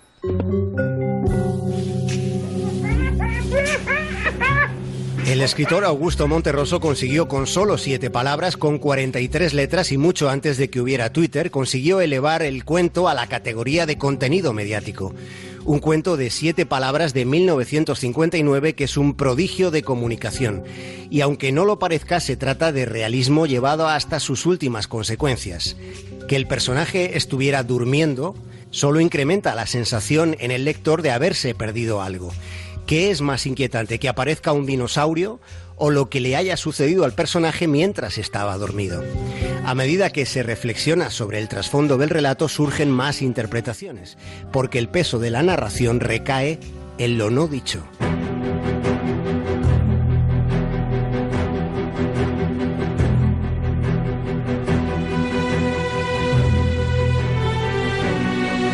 Sí se podría decir que cuando despertó el ordenador todavía estaba ahí. La revolución tecnológica afecta a la forma en que sentimos, en qué pensamos o nos comportamos. Pero además hay una diferencia crucial respecto al resto de revoluciones industriales. En las anteriores la tecnología se utilizó para mejorar la producción. Pero ahora el gran cambio de la transformación digital incumbe a cada rincón del proceso desde el principio y hasta el final. El modelo de crecimiento va a estar condicionado por la inteligencia artificial, el big data, la ciberseguridad, la informática móvil, el blockchain. Es la integración digital, es el momento de la reinvención y todavía hay tiempo para subirse al tren y para poder mirar por la ventanilla cómo el dinosaurio se aleja a toda velocidad. Quédate con lo mejor en Onda Cero.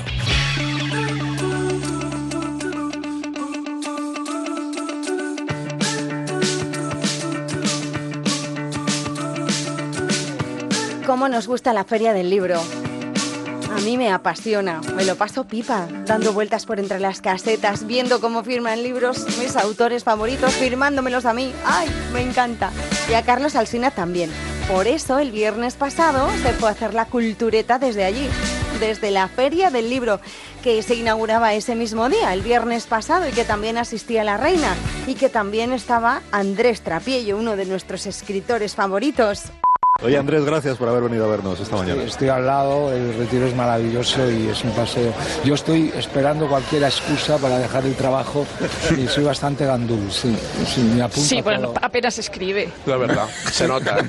Tienes, tienes una obra magra, una obra pequeñita. Una hora muy cortita y luego el blog para cuando te aburres. Esa, esa me la hacen, sí. Te lo escriben todo, ¿no? Es, es el momento de dar la noticia de que Trapiello en realidad no ha escrito jamás una línea. Eh, procuro no, ¿eh? Procuro no. Es decir, no creas que me divierte mucho más eh, gandulear. He venido, much- por ejemplo, en el retiro, durante muchísimos años. He estado viniendo muchas mañanas, eh, en invierno sobre todo, que no hay tanta gente, y he paseado, me lo conozco bastante bien. Eh, aquí está la estatua de Galdós, que es maravillosa, y otras muchas estatuas. Y, en fin, coloquiando con ellos. sí. Me encanta el retiro. Pues hemos estado en, en la caseta de Renacimiento, hemos estado. Sergio y yo, nos queríamos llevar todos los libros Claro. de Renacimiento y al final, fíjate, le han regalado a Sergio, Me han regalado uno, sí. de los- yo le he dicho, pero págalo, de págalo. Borla Lynch, Ah. los diarios anteriores a la guerra. Eh, Sí, esto eh, los prologué yo, eh, los saqué yo. Este es un diario extraordinario, ¿no? Que cuando, eh, es decir, cuenta el terror en Madrid, pero una persona que no era roja, que no, que no era yo creo que ni, ni siquiera republicana, íntimo amigo de Lorca, y es un diario de los refugiados en la Embajada de Chile.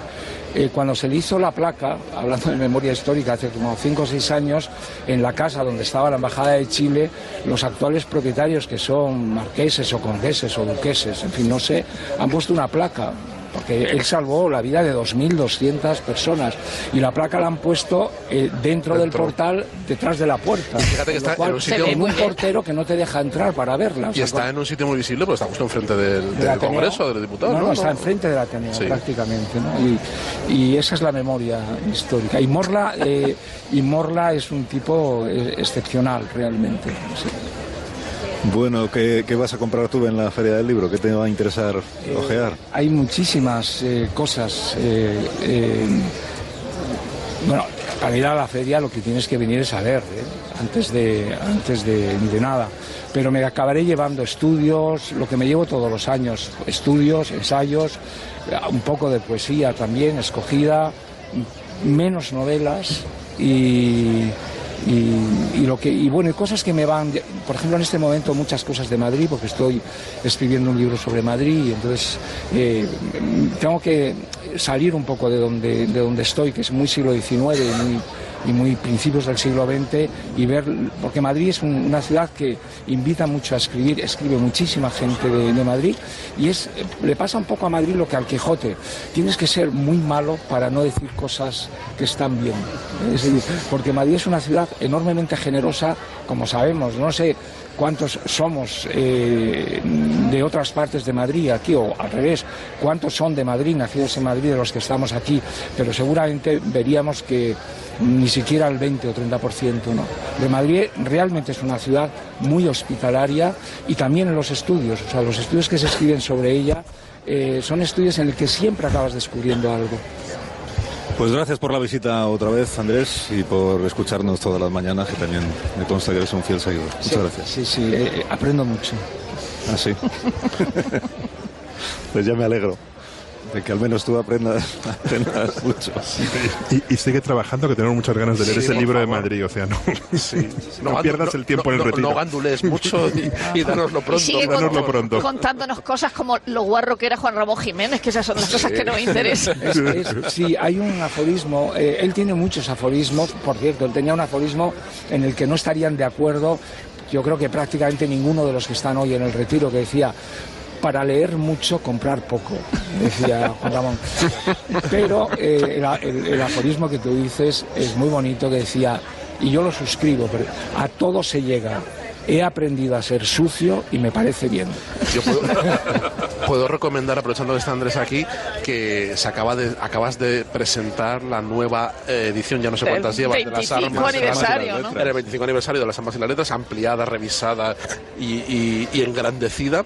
Y yo quiero recomendarlo, pero para todo el mundo. Yo creo que es un Mm. libro de- que debería ser de lectura Es obligatoria. que es como una en novela, España. en realidad. Es para decir a la gente, no es un ensayo rollazo, es como una novela. Es una- uno de los libros imprescindibles, absolutamente imprescindibles para, para la cultura española actual. Pues muchas gracias. Bueno, bueno, gracias.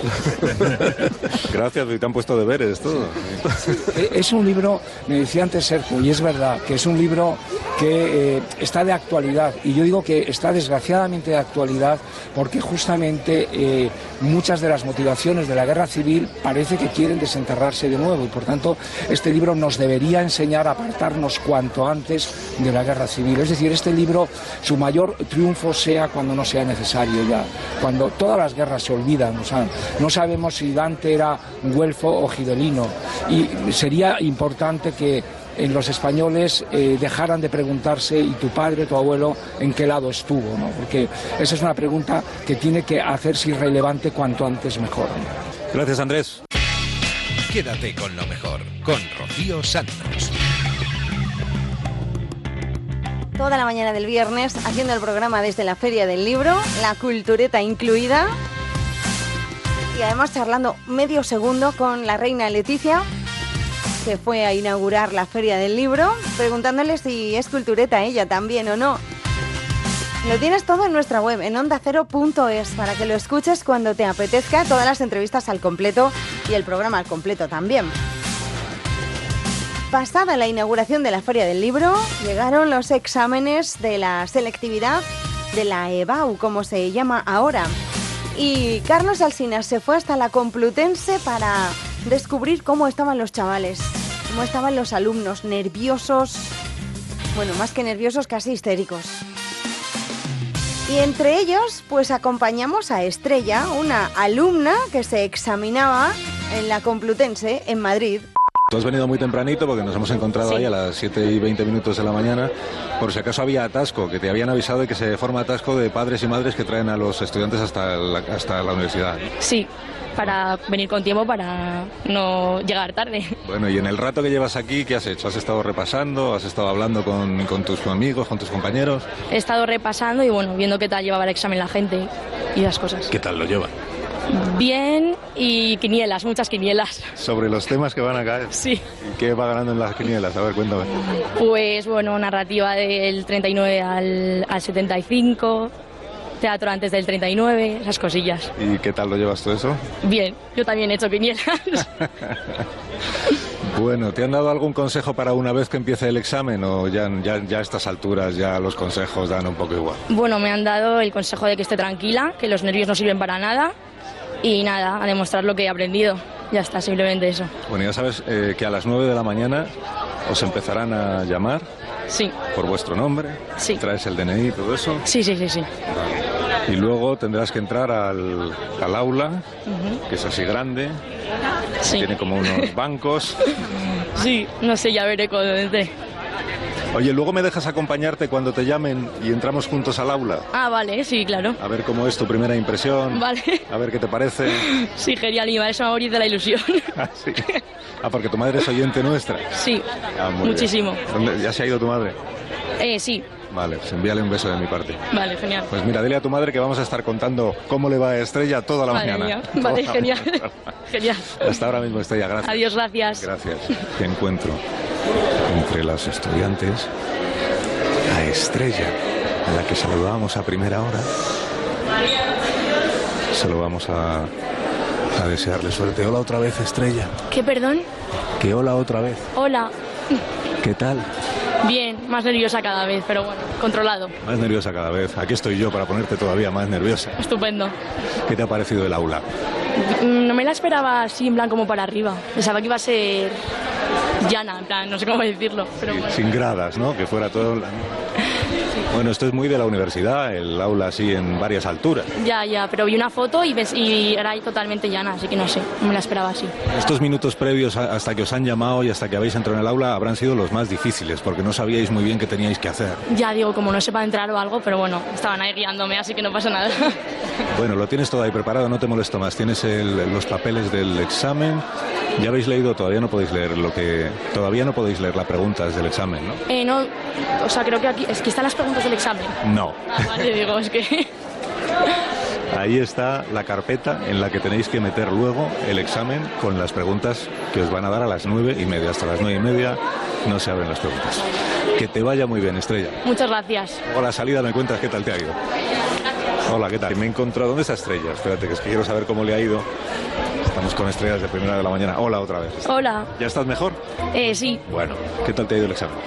pues bien, pero podría haber ido mejor, la verdad. Pero ¿Por bueno, bien. ¿Cuál es la. ¿Has, has elegido la A o la B? He elegido la B. La B. La B Sí. es esta. Sí. El texto es un poco largo, ¿no? Eh, sí, es un poco largo, pero como es periodístico, pues me parecía más fácil. Pero después la literatura ha sido lo que me ha fastidiado, porque me la había estudiado, pero lo típico que crees que no va a entrar y no la repasas, pues ¿La bueno. poesía del 27? Sí, la generación. ¿En serio? Sí, entonces pues eso me ha, me ha fastidiado, pero lo demás muy bien, la verdad. ¿Por qué creías que no iba a caer? No sé, no sé, pero vamos, que las intuiciones pues un poco más, pero bueno, no pasa nada. Bueno, pero tú crees que dentro de. En general, bien. Sí, sí, o sea, yo estoy contenta, pero eso, eso es lo que me ha fallado, lo demás yo creo que muy bien. No he contado que el texto este que hemos dicho es un poco largo, bueno, es un poco largo para nosotros que estamos aquí leyéndolo ahora, pero es de Cristina Manzano, se publicó en el diario El País eh, el año 18 en octubre y el título es Abstinencia. Y el otro que es el del Cibor, este que habíamos leído antes en antena, es de Antonio Diegues de Transhumanismo de mil- del año 2017. Has elegido la opción B y has sido capaz de redactar un resumen del contenido del texto. El resumen te habrá ido bien, ¿no? Ese lo has hecho bien. Sí, sí, sí, todo muy bien, menos la literatura, todo muy bien. ¿El análisis sintáctico se te da bien? Eh, sí, la verdad que sí. Bueno, pues... Y por lo que habla con la profesora lo he hecho bien, así que genial. Ah, has hablado con tu profesora De para ver- lengua, sí, después del examen. Y has contado lo que todavía has contestado y te ha dicho que en general bien. Sí, Bueno, entonces estás muy tranquila. ya. sí, sí, estoy, Bueno, relajada. Y ahora viene historia, ¿no? Historia. ¿Y de aquí a las 12 empieza el de historia? ¿A las 12 es el examen de historia? Sí. ¿Sí? ¿No lo sabes? Sí. Eh, es que no lo sé muy bien, pero sí, creo que sí. pues si vas a llegar tarde. menos 20 tengo que estar dentro, eso es lo que sé. A menos 20 hay que estar dentro. Sí. Vale, ¿y de aquí a menos 20 qué vas a hacer? Pues nada, o sea, no voy a repasar. No, Has decidido que no vas a repasar. no, no voy a repasar porque no sirve de nada repasar un minuto antes del examen, así que Bueno, pues tienes entonces un, un ratito para darte una vuelta por aquí si efectivamente. quieres. Para hablar con los amigos y las amigas. Sí. Tienes el móvil para enviar algún WhatsApp si quieres a Sí, tengo el móvil, tengo el móvil. personas que estén un poco inquietas diciendo cómo le habrá ido a Estrella, cómo le habrá ido a Estrella. Sí, Tu madre, por ejemplo. mi madre, por ejemplo. Ahora la llamo. Pues dale recuerdos otra vez de nuestra parte. Genial, se los doy. Que sigas teniendo una buena mañana, Estrella. Es la protagonista de nuestro programa esta mañana.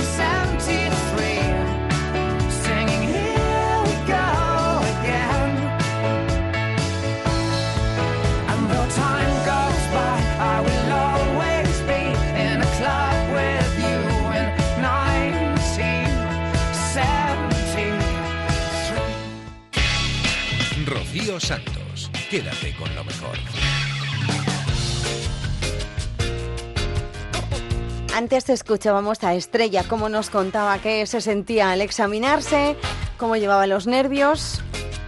Hemos querido dar un toque de humor al asunto, al de la selectividad, al de la EBAU. Y hemos hablado con Stanislao Beltrán, que es un hombre que lleva repitiendo la selectividad desde 1983. ¿Y por qué? Pues él nos lo cuenta. Estani- será joven. Stanislao, buenos días. Buenos días. Joder. Pero, joder. Esté mal, Stanislao. repetidor, ¿no? Es- Son los nervios que se le han agarrado ahí a la garganta. Que va, que va, si yo esto lo, lo tengo controlado. Yo cuando... si Yo ya me he acostumbrado a esto. Lo dejo cuando quiera. Cuando te acostumbras ya... Cuando te acostumbras aquí a estudiar. Al Ventolín. No, no, a- te acostumbras a hacer la prueba. A hacer la EBAU. O sea que no es, no es la primera vez, no es el primer año que hace usted la EBAU. Eh, ni, no, no, ni el segundo ya. No, no. O sea que va a repetir. ¿Cuántas veces ha.? Cuántas... Está fatal usted, ¿eh? Joder, madre mía. Lo estamos perdiendo, ¿eh? Muy desagradable escucharle, ¿eh? Perdóneme que se lo diga con tanta franqueza. ¿vale?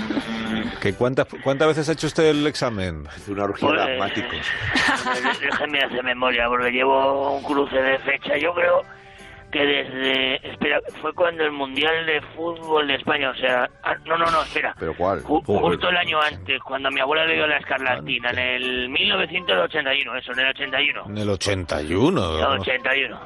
¿Cómo es posible? No, no, calla, espera, que me lío, el 81 no, qué cabeza. Eh, Decía yo, ¿cómo va a ser el 81, hombre? desde los- 1800. Desde el 83, creo que, perdón, el 83, fue un año después del Mundial. ¿eh? Es que me he enredado porque en el Joder, 82 repetí un curso del Preu. Sí, claro.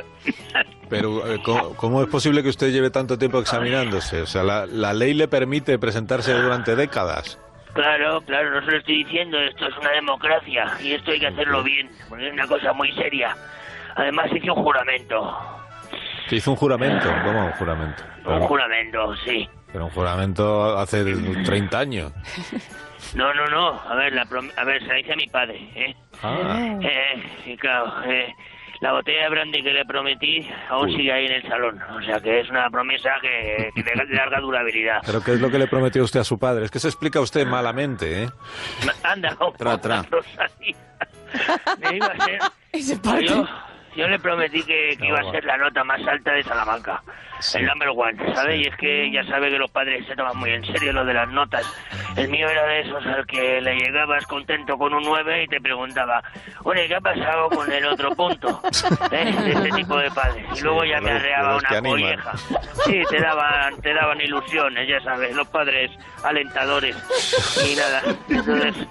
Hay muchos de esos, ¿eh? Seguro que alguno me está escuchando ahora mismo. El mío era al revés, le decía, papá he sacado un 2 y dice, pues me esperaba menos. Ay, ay. Esos son los padres optimistas que te. Sí, entonces usted se examina cada año con el único fin de cumplir con la promesa que le hizo a su padre. Oiga, bueno, tampoco tampoco llega, ¿eh? Ponga ahí el dedito, ¿eh? Que está ahí metiendo el dedito en la herida. estoy agotado. Estoy en flato de oírle. En Salamanca hay gente preparadísima, ¿sabes? Si le parece fácil, pues prueba a intentarlo. Yo, yo sigo intentándolo. No, no, sí, yo ya me presenté al mío y... Ya, ya, me imagino, claro, si no, no estaría usted ahí Ya, presentando pero un que programa lo, de radio. que lo que me extraña, bueno, Bueno, tampoco se crea. o sea, Con perdón, pero... ¿Qué tendrá que ver? Tendrá que A ver. Que usted entonces no hace el examen para estudiar después ningún grado, sino mm, so- solamente por lo de su padre. Solamente eso, si yo ya tengo una droguería que me va muy bien y no tengo necesidad de meterme a un universitario, ¿sabes? Imagino. No hace falta, no hace falta. Pero vamos, que los temas de la selectividad se los sabrá ya de memoria usted, ¿no? Bueno, en el 88 estuve casi a punto. Conseguí el segundo puesto, a tres décimas me quedé, cago en Si es que, es que fa- falla, fallé justo en la Valencia del Rubidio, ¿sabes? El Ah, maldito Rubidio. El Rubidio lo pone ahí. El estrocio del barrio es mejor. El Rubidio lo ponen para Sí, pillar. ¿Cómo le habla de la tabla periódica? Muy mal, ¿eh? La verdad. Claro, pero ¿usted de qué modalidad se examina? Porque esto es en función del bachillerato que uno haya estudiado, ¿no?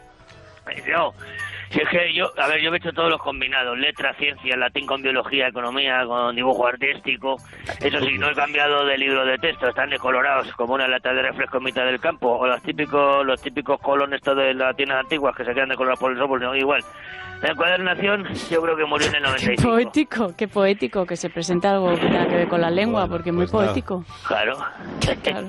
Igual, de señorita. Ya, es pero que que igual a él no le entra en la generación del 98 todavía, ¿eh? Ah, bueno. Claro, igual es que los libros se le han quedado a usted antiguos y por eso no y por eso no saca la nota que quiere. Claro, mira a ver si está Castilla la Vieja. Claro. Que en Salamanca, Salamanca hay mucha fiesta. Sáqueselo Nueva- usted en otros Castilla la lados. Vieja, no era Y eso. estará menos distraído. Oye, yo estudié todavía eso, a mí no me... No, no, no, no, sí, sí. Murcia y Albacete iban juntos. Ostras, Castilla-La Mancha y Castilla-La Vieja. Ahí está. Y decía, Yo- yo lo que ¿quién lo ha medido? ¿Quién lo ha medido? Yo cuando, a mí cuando el profesor nos, nos tocaba la- Perdón, perdón, que es que, estamos, es que nos hemos distraído. Para que descanse usted un momento, que le vemos ahí bastante asfixiado. Vale, me voy a, voy tomar el salbutamol. Cuando momento. nos explicaba lo de Castilla la Vieja, Castilla la Nueva, nos dijo, pero todo esto da igual porque el año que viene será Sí, todo sí, distinto sabía yo, porque sí, van a empezar las autonomías. Sí, sí, no, no, pero Entonces dijimos, ah, pues muy bien. Pues ya está, pues lo dejo, lo dejo el barbecho. Entonces llamará de otra manera y está por ver ahí qué pasa con León, que están discutiéndolo. Claro. ¿Qué pasa con Albacete, si es Murcia o es, o es Castilla? Madre mía, eso, eso solo escuchar acento ya. Dicen que Madrid parece que va a ser una región eh, independiente, o sea, propia. Ah, o sea, Madrid, dice. Primero empezaron los madrileños antes que los Sí, sí, catalanes. sí, sí, sí, de hecho, sí. las Empezamos siete- muy temprano Las siete estrellas son las siete Empezamos comunidades que po- nos poniendo la Z al final y a partir de ahí ya... Siete provincias. Las siete provincias, sí, las siete cosas que hay alrededor. Bueno, y entonces eh, ya está usted recuperado, ¿no, amigo? Está en el lado. Ya, ya, ya estoy mejor, gracias. Bueno, entonces... Que, y, si yo, por ejemplo, le someto a usted a una prueba ahora para demostrar que lleva usted ya conocimiento del asunto, Vale, ¿usted sería capaz de Sí. aprobarla? Bueno, vamos a intentarlo, venga, Venga. que estoy a tope. Le puedo preguntar lo que quiera, ¿no? Sí, sí, lo que quiera, lo que quiera. Venga, a ver. eh, música de examen de la EBAU. De, De examen, de examen. de concurso de televisión de cuando yo estudiaba Castilla la Vieja. y Sí, sí, sí, sí, nos vamos a ir ahí. A ver, eh, Estanislao, lista completa de los Reyes Godos y por orden, por favor. Espera, que cojo aire.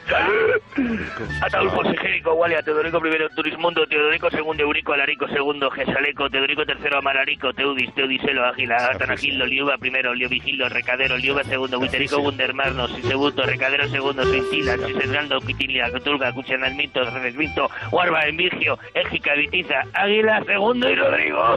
¡Toma!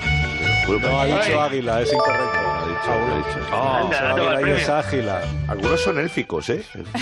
Oído, no sé si un colado ahí un Legolas. Pues respire usted lo que pueda. En Onda Cero, quédate con lo mejor. Rocío Santos.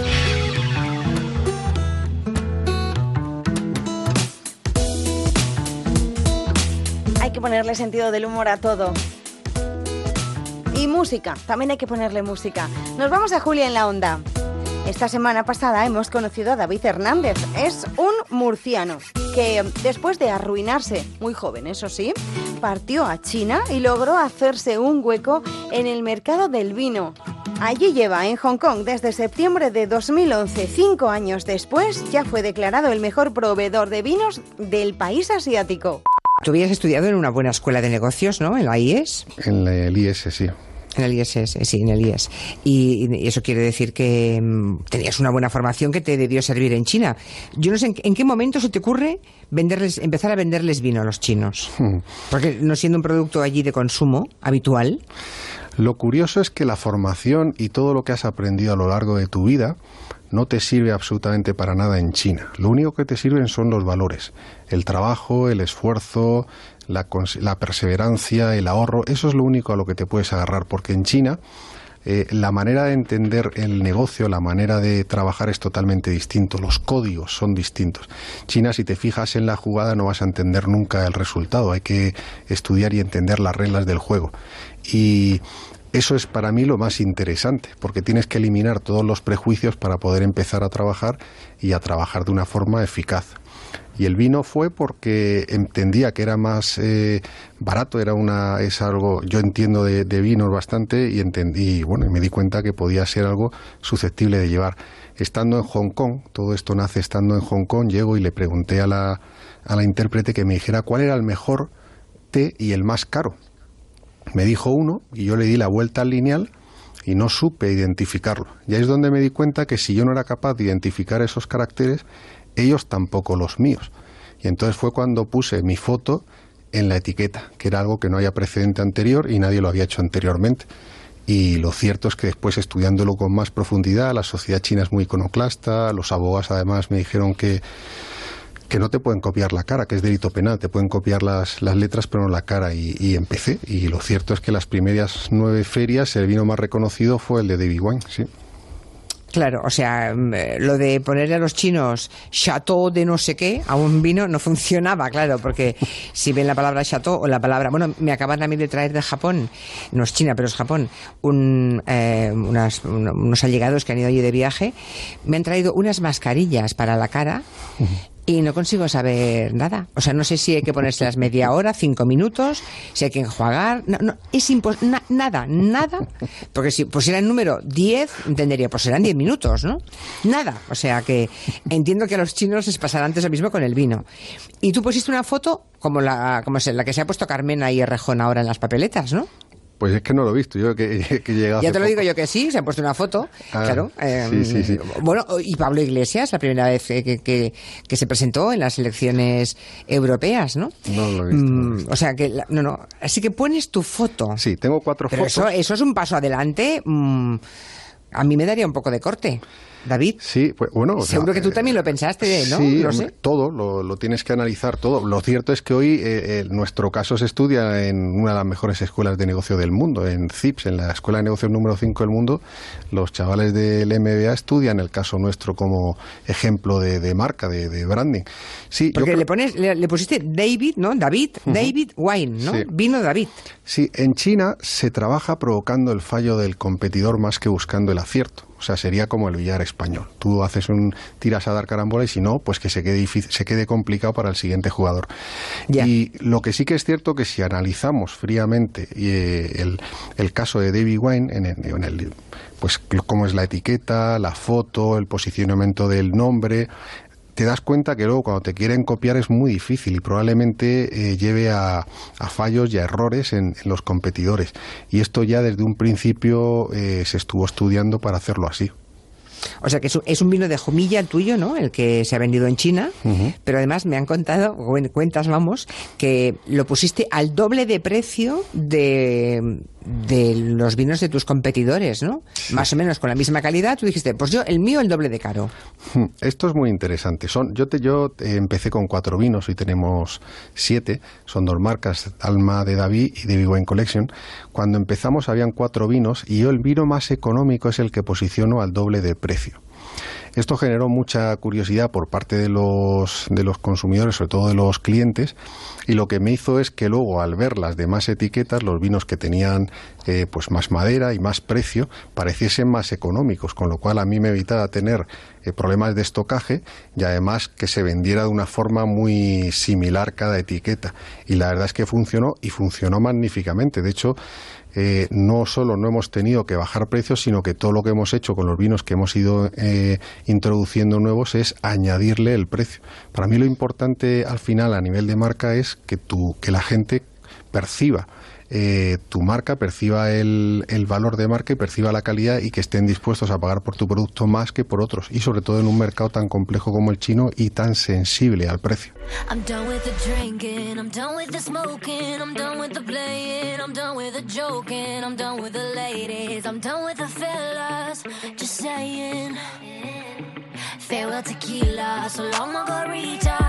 Sativa. I hate to leave ya, don't want the pressure, I don't need a lecture. No, thank you, honey, God bless ya. I know I've said it all before. But it won't hurt to do it all once more. This is my last hurrah.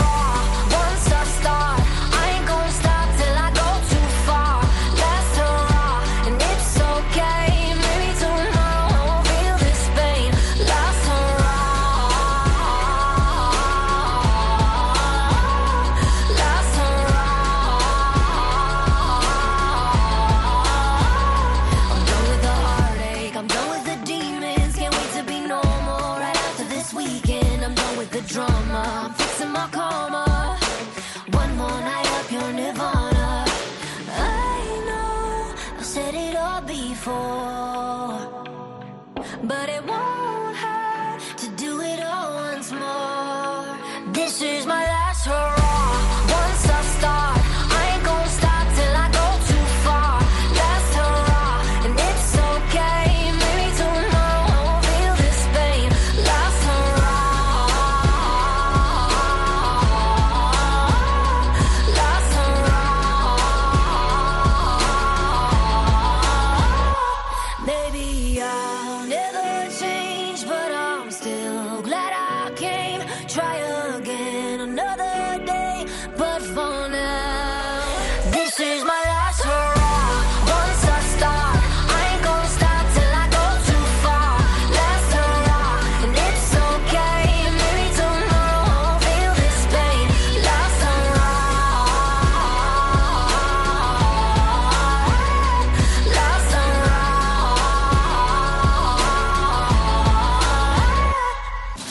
En una obra hay veces que cuando dicen mañana lo tiene, en realidad quieren decir con suerte el mes que viene. Pero si tú eres de los que dicen mañana lo tiene y quieres decir mañana lo tiene, entonces necesitas una Proace. Porque cuando en Toyota te decimos que esta es una furgoneta fiable, sabes que queremos decir que es fiable. Proace, toda la confianza de Toyota en una furgoneta. Quédate con lo mejor en Onda Cero. La semana pasada se celebró el Día de la Esclerosis Múltiple. Julia Otero hacía el programa desde la Plaza de Ópera en Madrid y allí nos acompañaba Asier de la Iglesia. Es un jugador de baloncesto con esa enfermedad, con esclerosis múltiple y es embajador de la comunidad de pacientes y hace divulgación entre expertos, pacientes y familiares. Veo que te has propuesto ser un poco el embajador ¿no? de la gente con esclerosis múltiple. Bueno, al viajar mucho pues me he dado cuenta de los problemas que hay dentro de la enfermedad, dentro de la investigación, dentro de todo.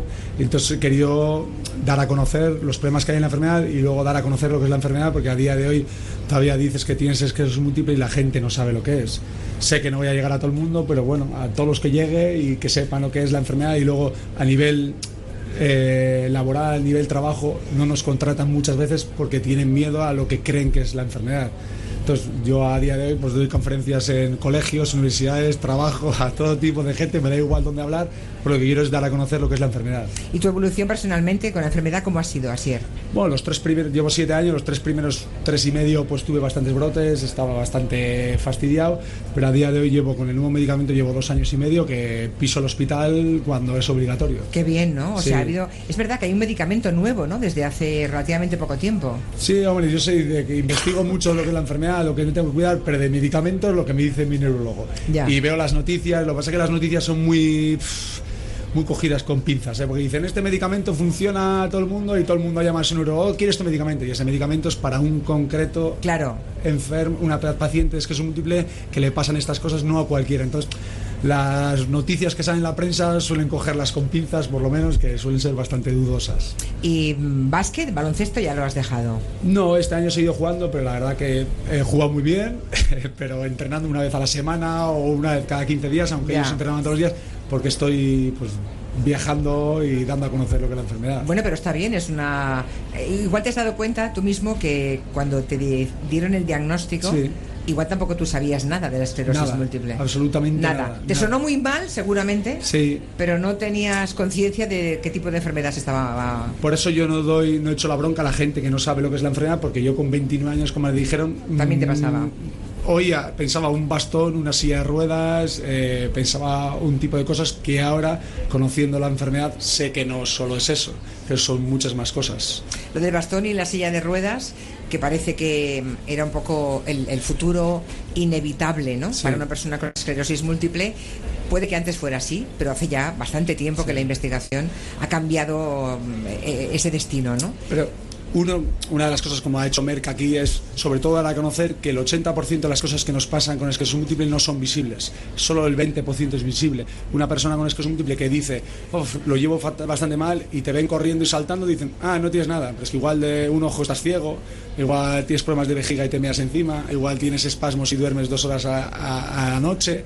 Pero eso como no es visible y te ven Claro. corriendo y saltando sonriendo y dicen, mmm, Asier, no tienes nada, Mm, eh, no sabes lo que llevo encima. Entonces, dar a conocer que la enfermedad no es visible, que las discapacidades no solo en esclerosis múltiple no es visible, porque todavía de hoy pensamos discapacidad y pensamos que hablo con una persona que tiene discapacidad y me doy cuenta que tiene discapacidad. No. No, claro. No. Eso es muy interesante. Eso creo que es lo más interesante ¿eh? del mensaje que tenemos que transmitir hoy. Discapacidad no es solo alguien que va en una silla de ruedas, alguien aparentemente en un estado mm, perfecto, que tú Sí. la ves eh, y no tiene nada que haga pensar que tiene una Sí. discapacidad, puede tenerla. Sí. Y además le, le puede traer problemas o conllevar problemas graves para el trabajo y para, para su vida diaria, ¿no? Mm. ¿Tú tienes niños o no? No. No. No. Vale, no, no. Claro, en el caso de las mujeres, Sí. que son las, la mayoría de las que padecen Sí, esclerosis, 75%. es curioso, ¿eh? luego hablaremos con expertos por qué las mujeres, creo que es una de cada cuatro. No, perdón. Tres de cada cuatro. Tres de cada cuatro. Uno de cada cuatro son los hombres Mm. que tienen esclerosis múltiple. Antes se despedían de, de quedarse Sí. embarazadas, ahora ya es posible. Sí. Se corre algún pequeño riesgo, pero es posible Sí. en buenas manos, ¿no? Pero es verdad que eh, estamos tan equivocados que viene muy bien estas jornadas de difusión. A lo mejor hay alguien en casa que dice, uy, van a hablar mucho de esto, uy, qué mal rollo, me da como... No, no, hagamos el esfuerzo Mm. de escuchar con, con- con interés, con atención, porque es que nos puede pasar a cualquiera de nosotros. Sí, sí. Tú mí- eras un chico Sí.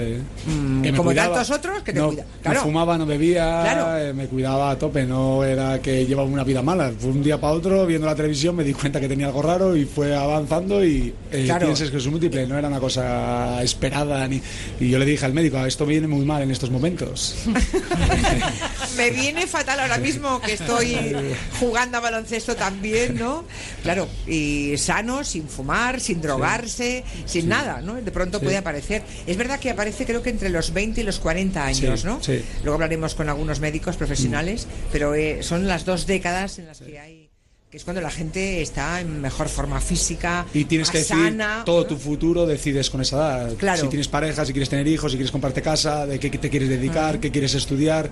Es un momento que primero tienes que asumir que tienes una enfermedad grave, que no tiene cura, toda la historia que tienes que es múltiple, y luego tú tienes que decidir cosas en tu vida. Entonces, es una que necesitas ayuda por esos a asociaciones, psicólogos, todo, porque es un impacto muy grande. ¿También tú has necesitado psicólogos? Eh, yo fui el primer día al psicólogo que me dijeron, esto es, hay que ir. Fui al psicólogo y medio me echó de ahí y no- Vale.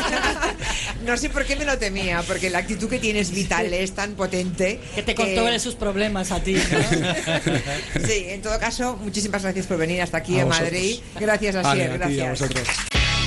Quédate con lo mejor, con Rocío Santos.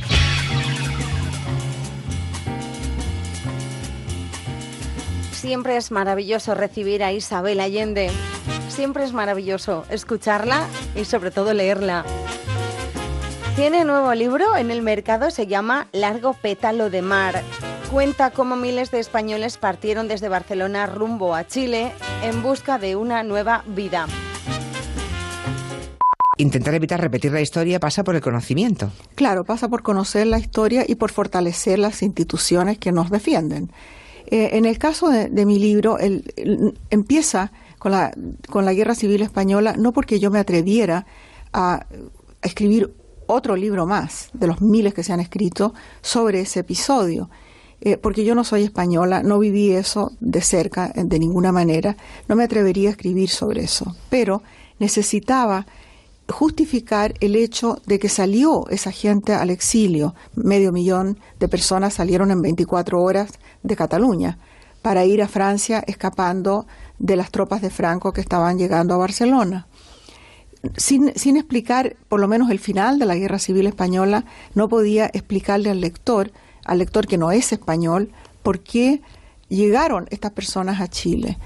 Francia se encontró con medio millón de personas en la frontera en un día de invierno espantoso en enero y, no supo qué hacer con ellos porque no estaban preparados de ninguna manera. Por último, los dejaron pasar primero las mujeres, los niños, los ancianos y por último los combatientes derrotados, que venían muchos de ellos heridos. Y, los pusieron en campos de concentración que no eran más que playas cercadas con alambre púa. Y allí empezaron a morirse, no había, no había agua, no había nada. Y entonces Pablo Neruda, que amaba a España y escribió un poema muy lindo llamado España en el corazón, eh, convenció al gobierno de Chile que aceptara algunos refugiados. Y le dijeron, bueno, hágalo, pero no le dieron ningún dinero. Lo nombraron cónsul especial para la migración española en París. Se fue Pablo Neruda y consiguió dinero por aquí y por allá y compró un barco de carga. Lo hizo acondicionar. Se demoraron unos, unos cuantos meses en hacer esto. Acondicionó el barco para transportar a 2.200 pasajeros, que los seleccionó él en la legación chilena. Y tenía órdenes de elegir gente que no fuera gente de ideas. No querían ideas que vinieran a revolver el gallinero en Chile.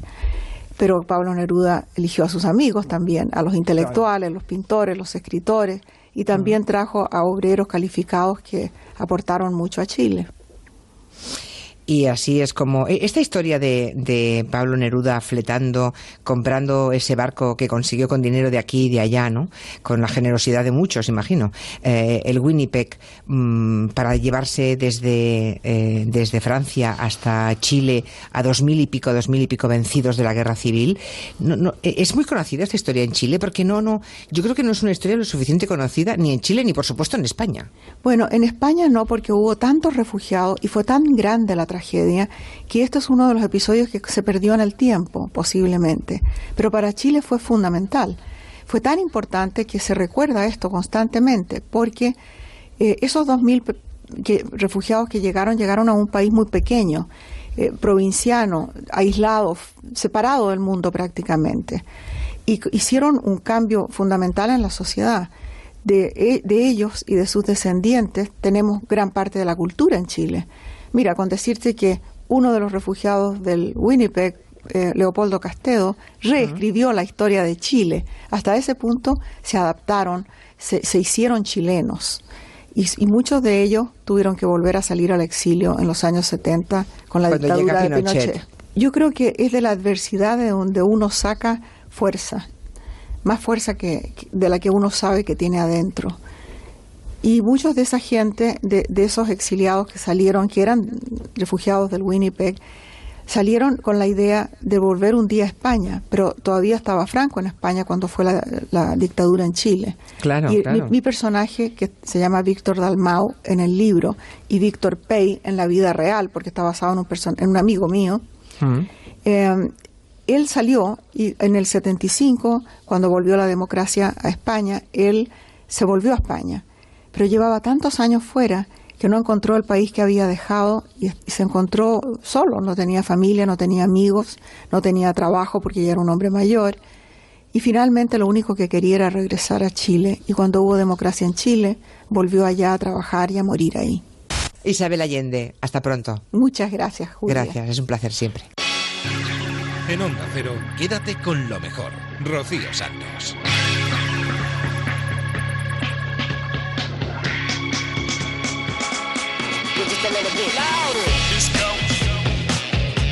Es una delicia escuchar a Isabel Allende y también leerla, claro que sí. Es la autora viva que más libros ha escrito, 74 millones de ejemplares, lo oíamos al principio del programa. Todo esto que hemos escuchado aquí en Quédate con lo mejor lo tienes en onda es, no lo olvides. Con el humor, con los gazapos, con las meteduras de pata, que todos somos humanos, oye. Pues con eso nos vamos a despedir, con el Somos Humanos de Julia en la Onda. Que paséis una semana fantástica. Nos encontramos la madrugada del viernes al sábado, eso de las 4 3 en Canarias. Que seáis felices, adiós.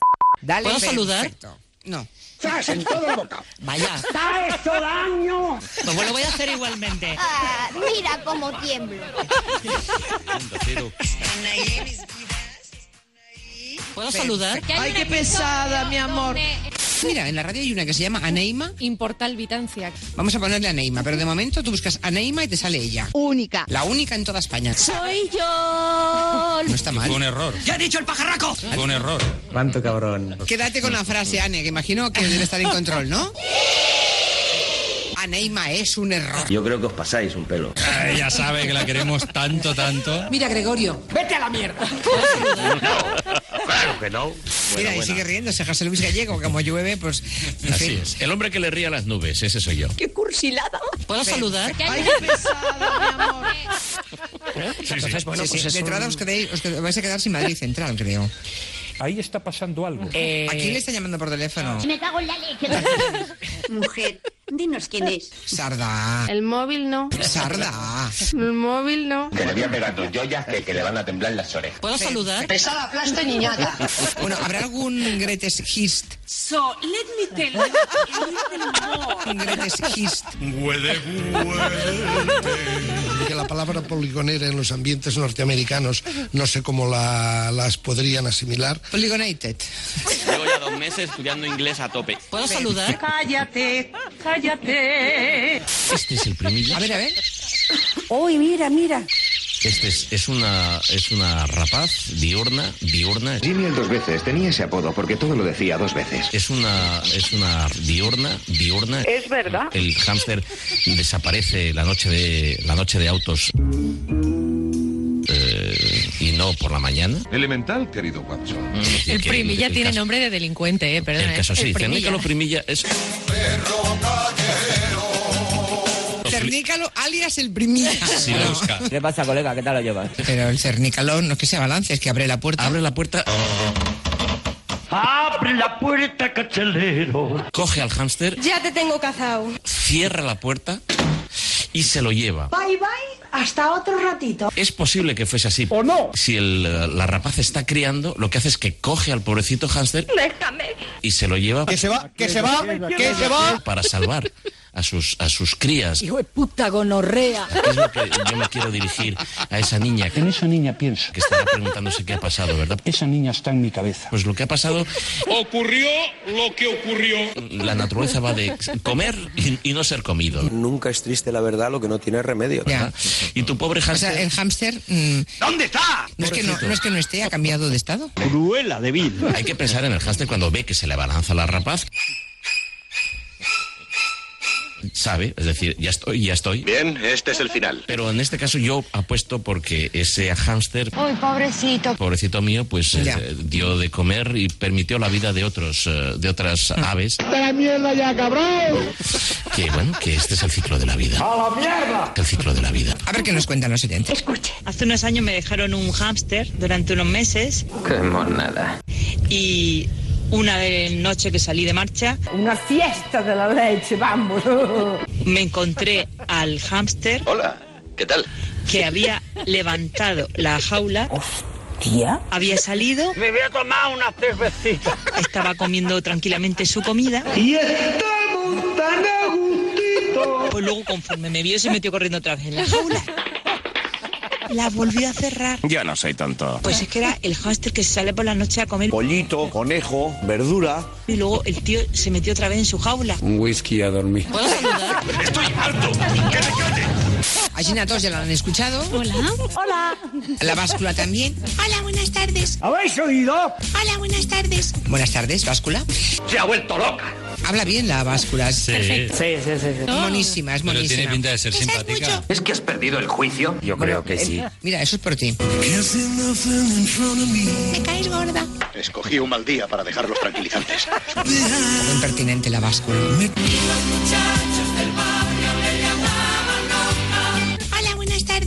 ¿Puedo saludar? ¿Y qué somos? Una fideuá con gusanos. De eso nada, monada. ¿Qué somos? Hola, soy Dori. Hola, soy Dori. En Onda, pero quédate con lo mejor. Rocío Santos.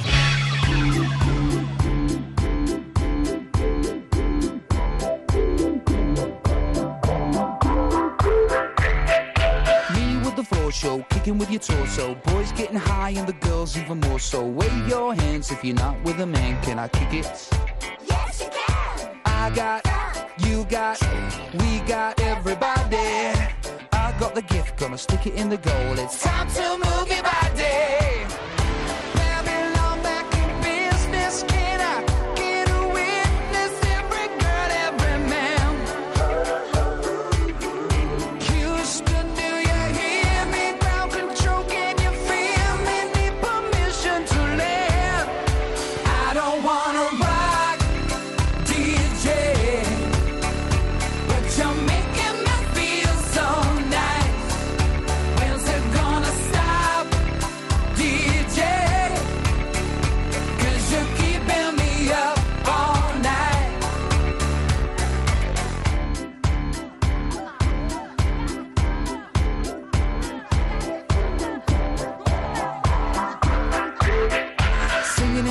Music for your masses. Give no head, no backstage passes. Have a proper giggle, I'll be quite polite. But when I rock the mic.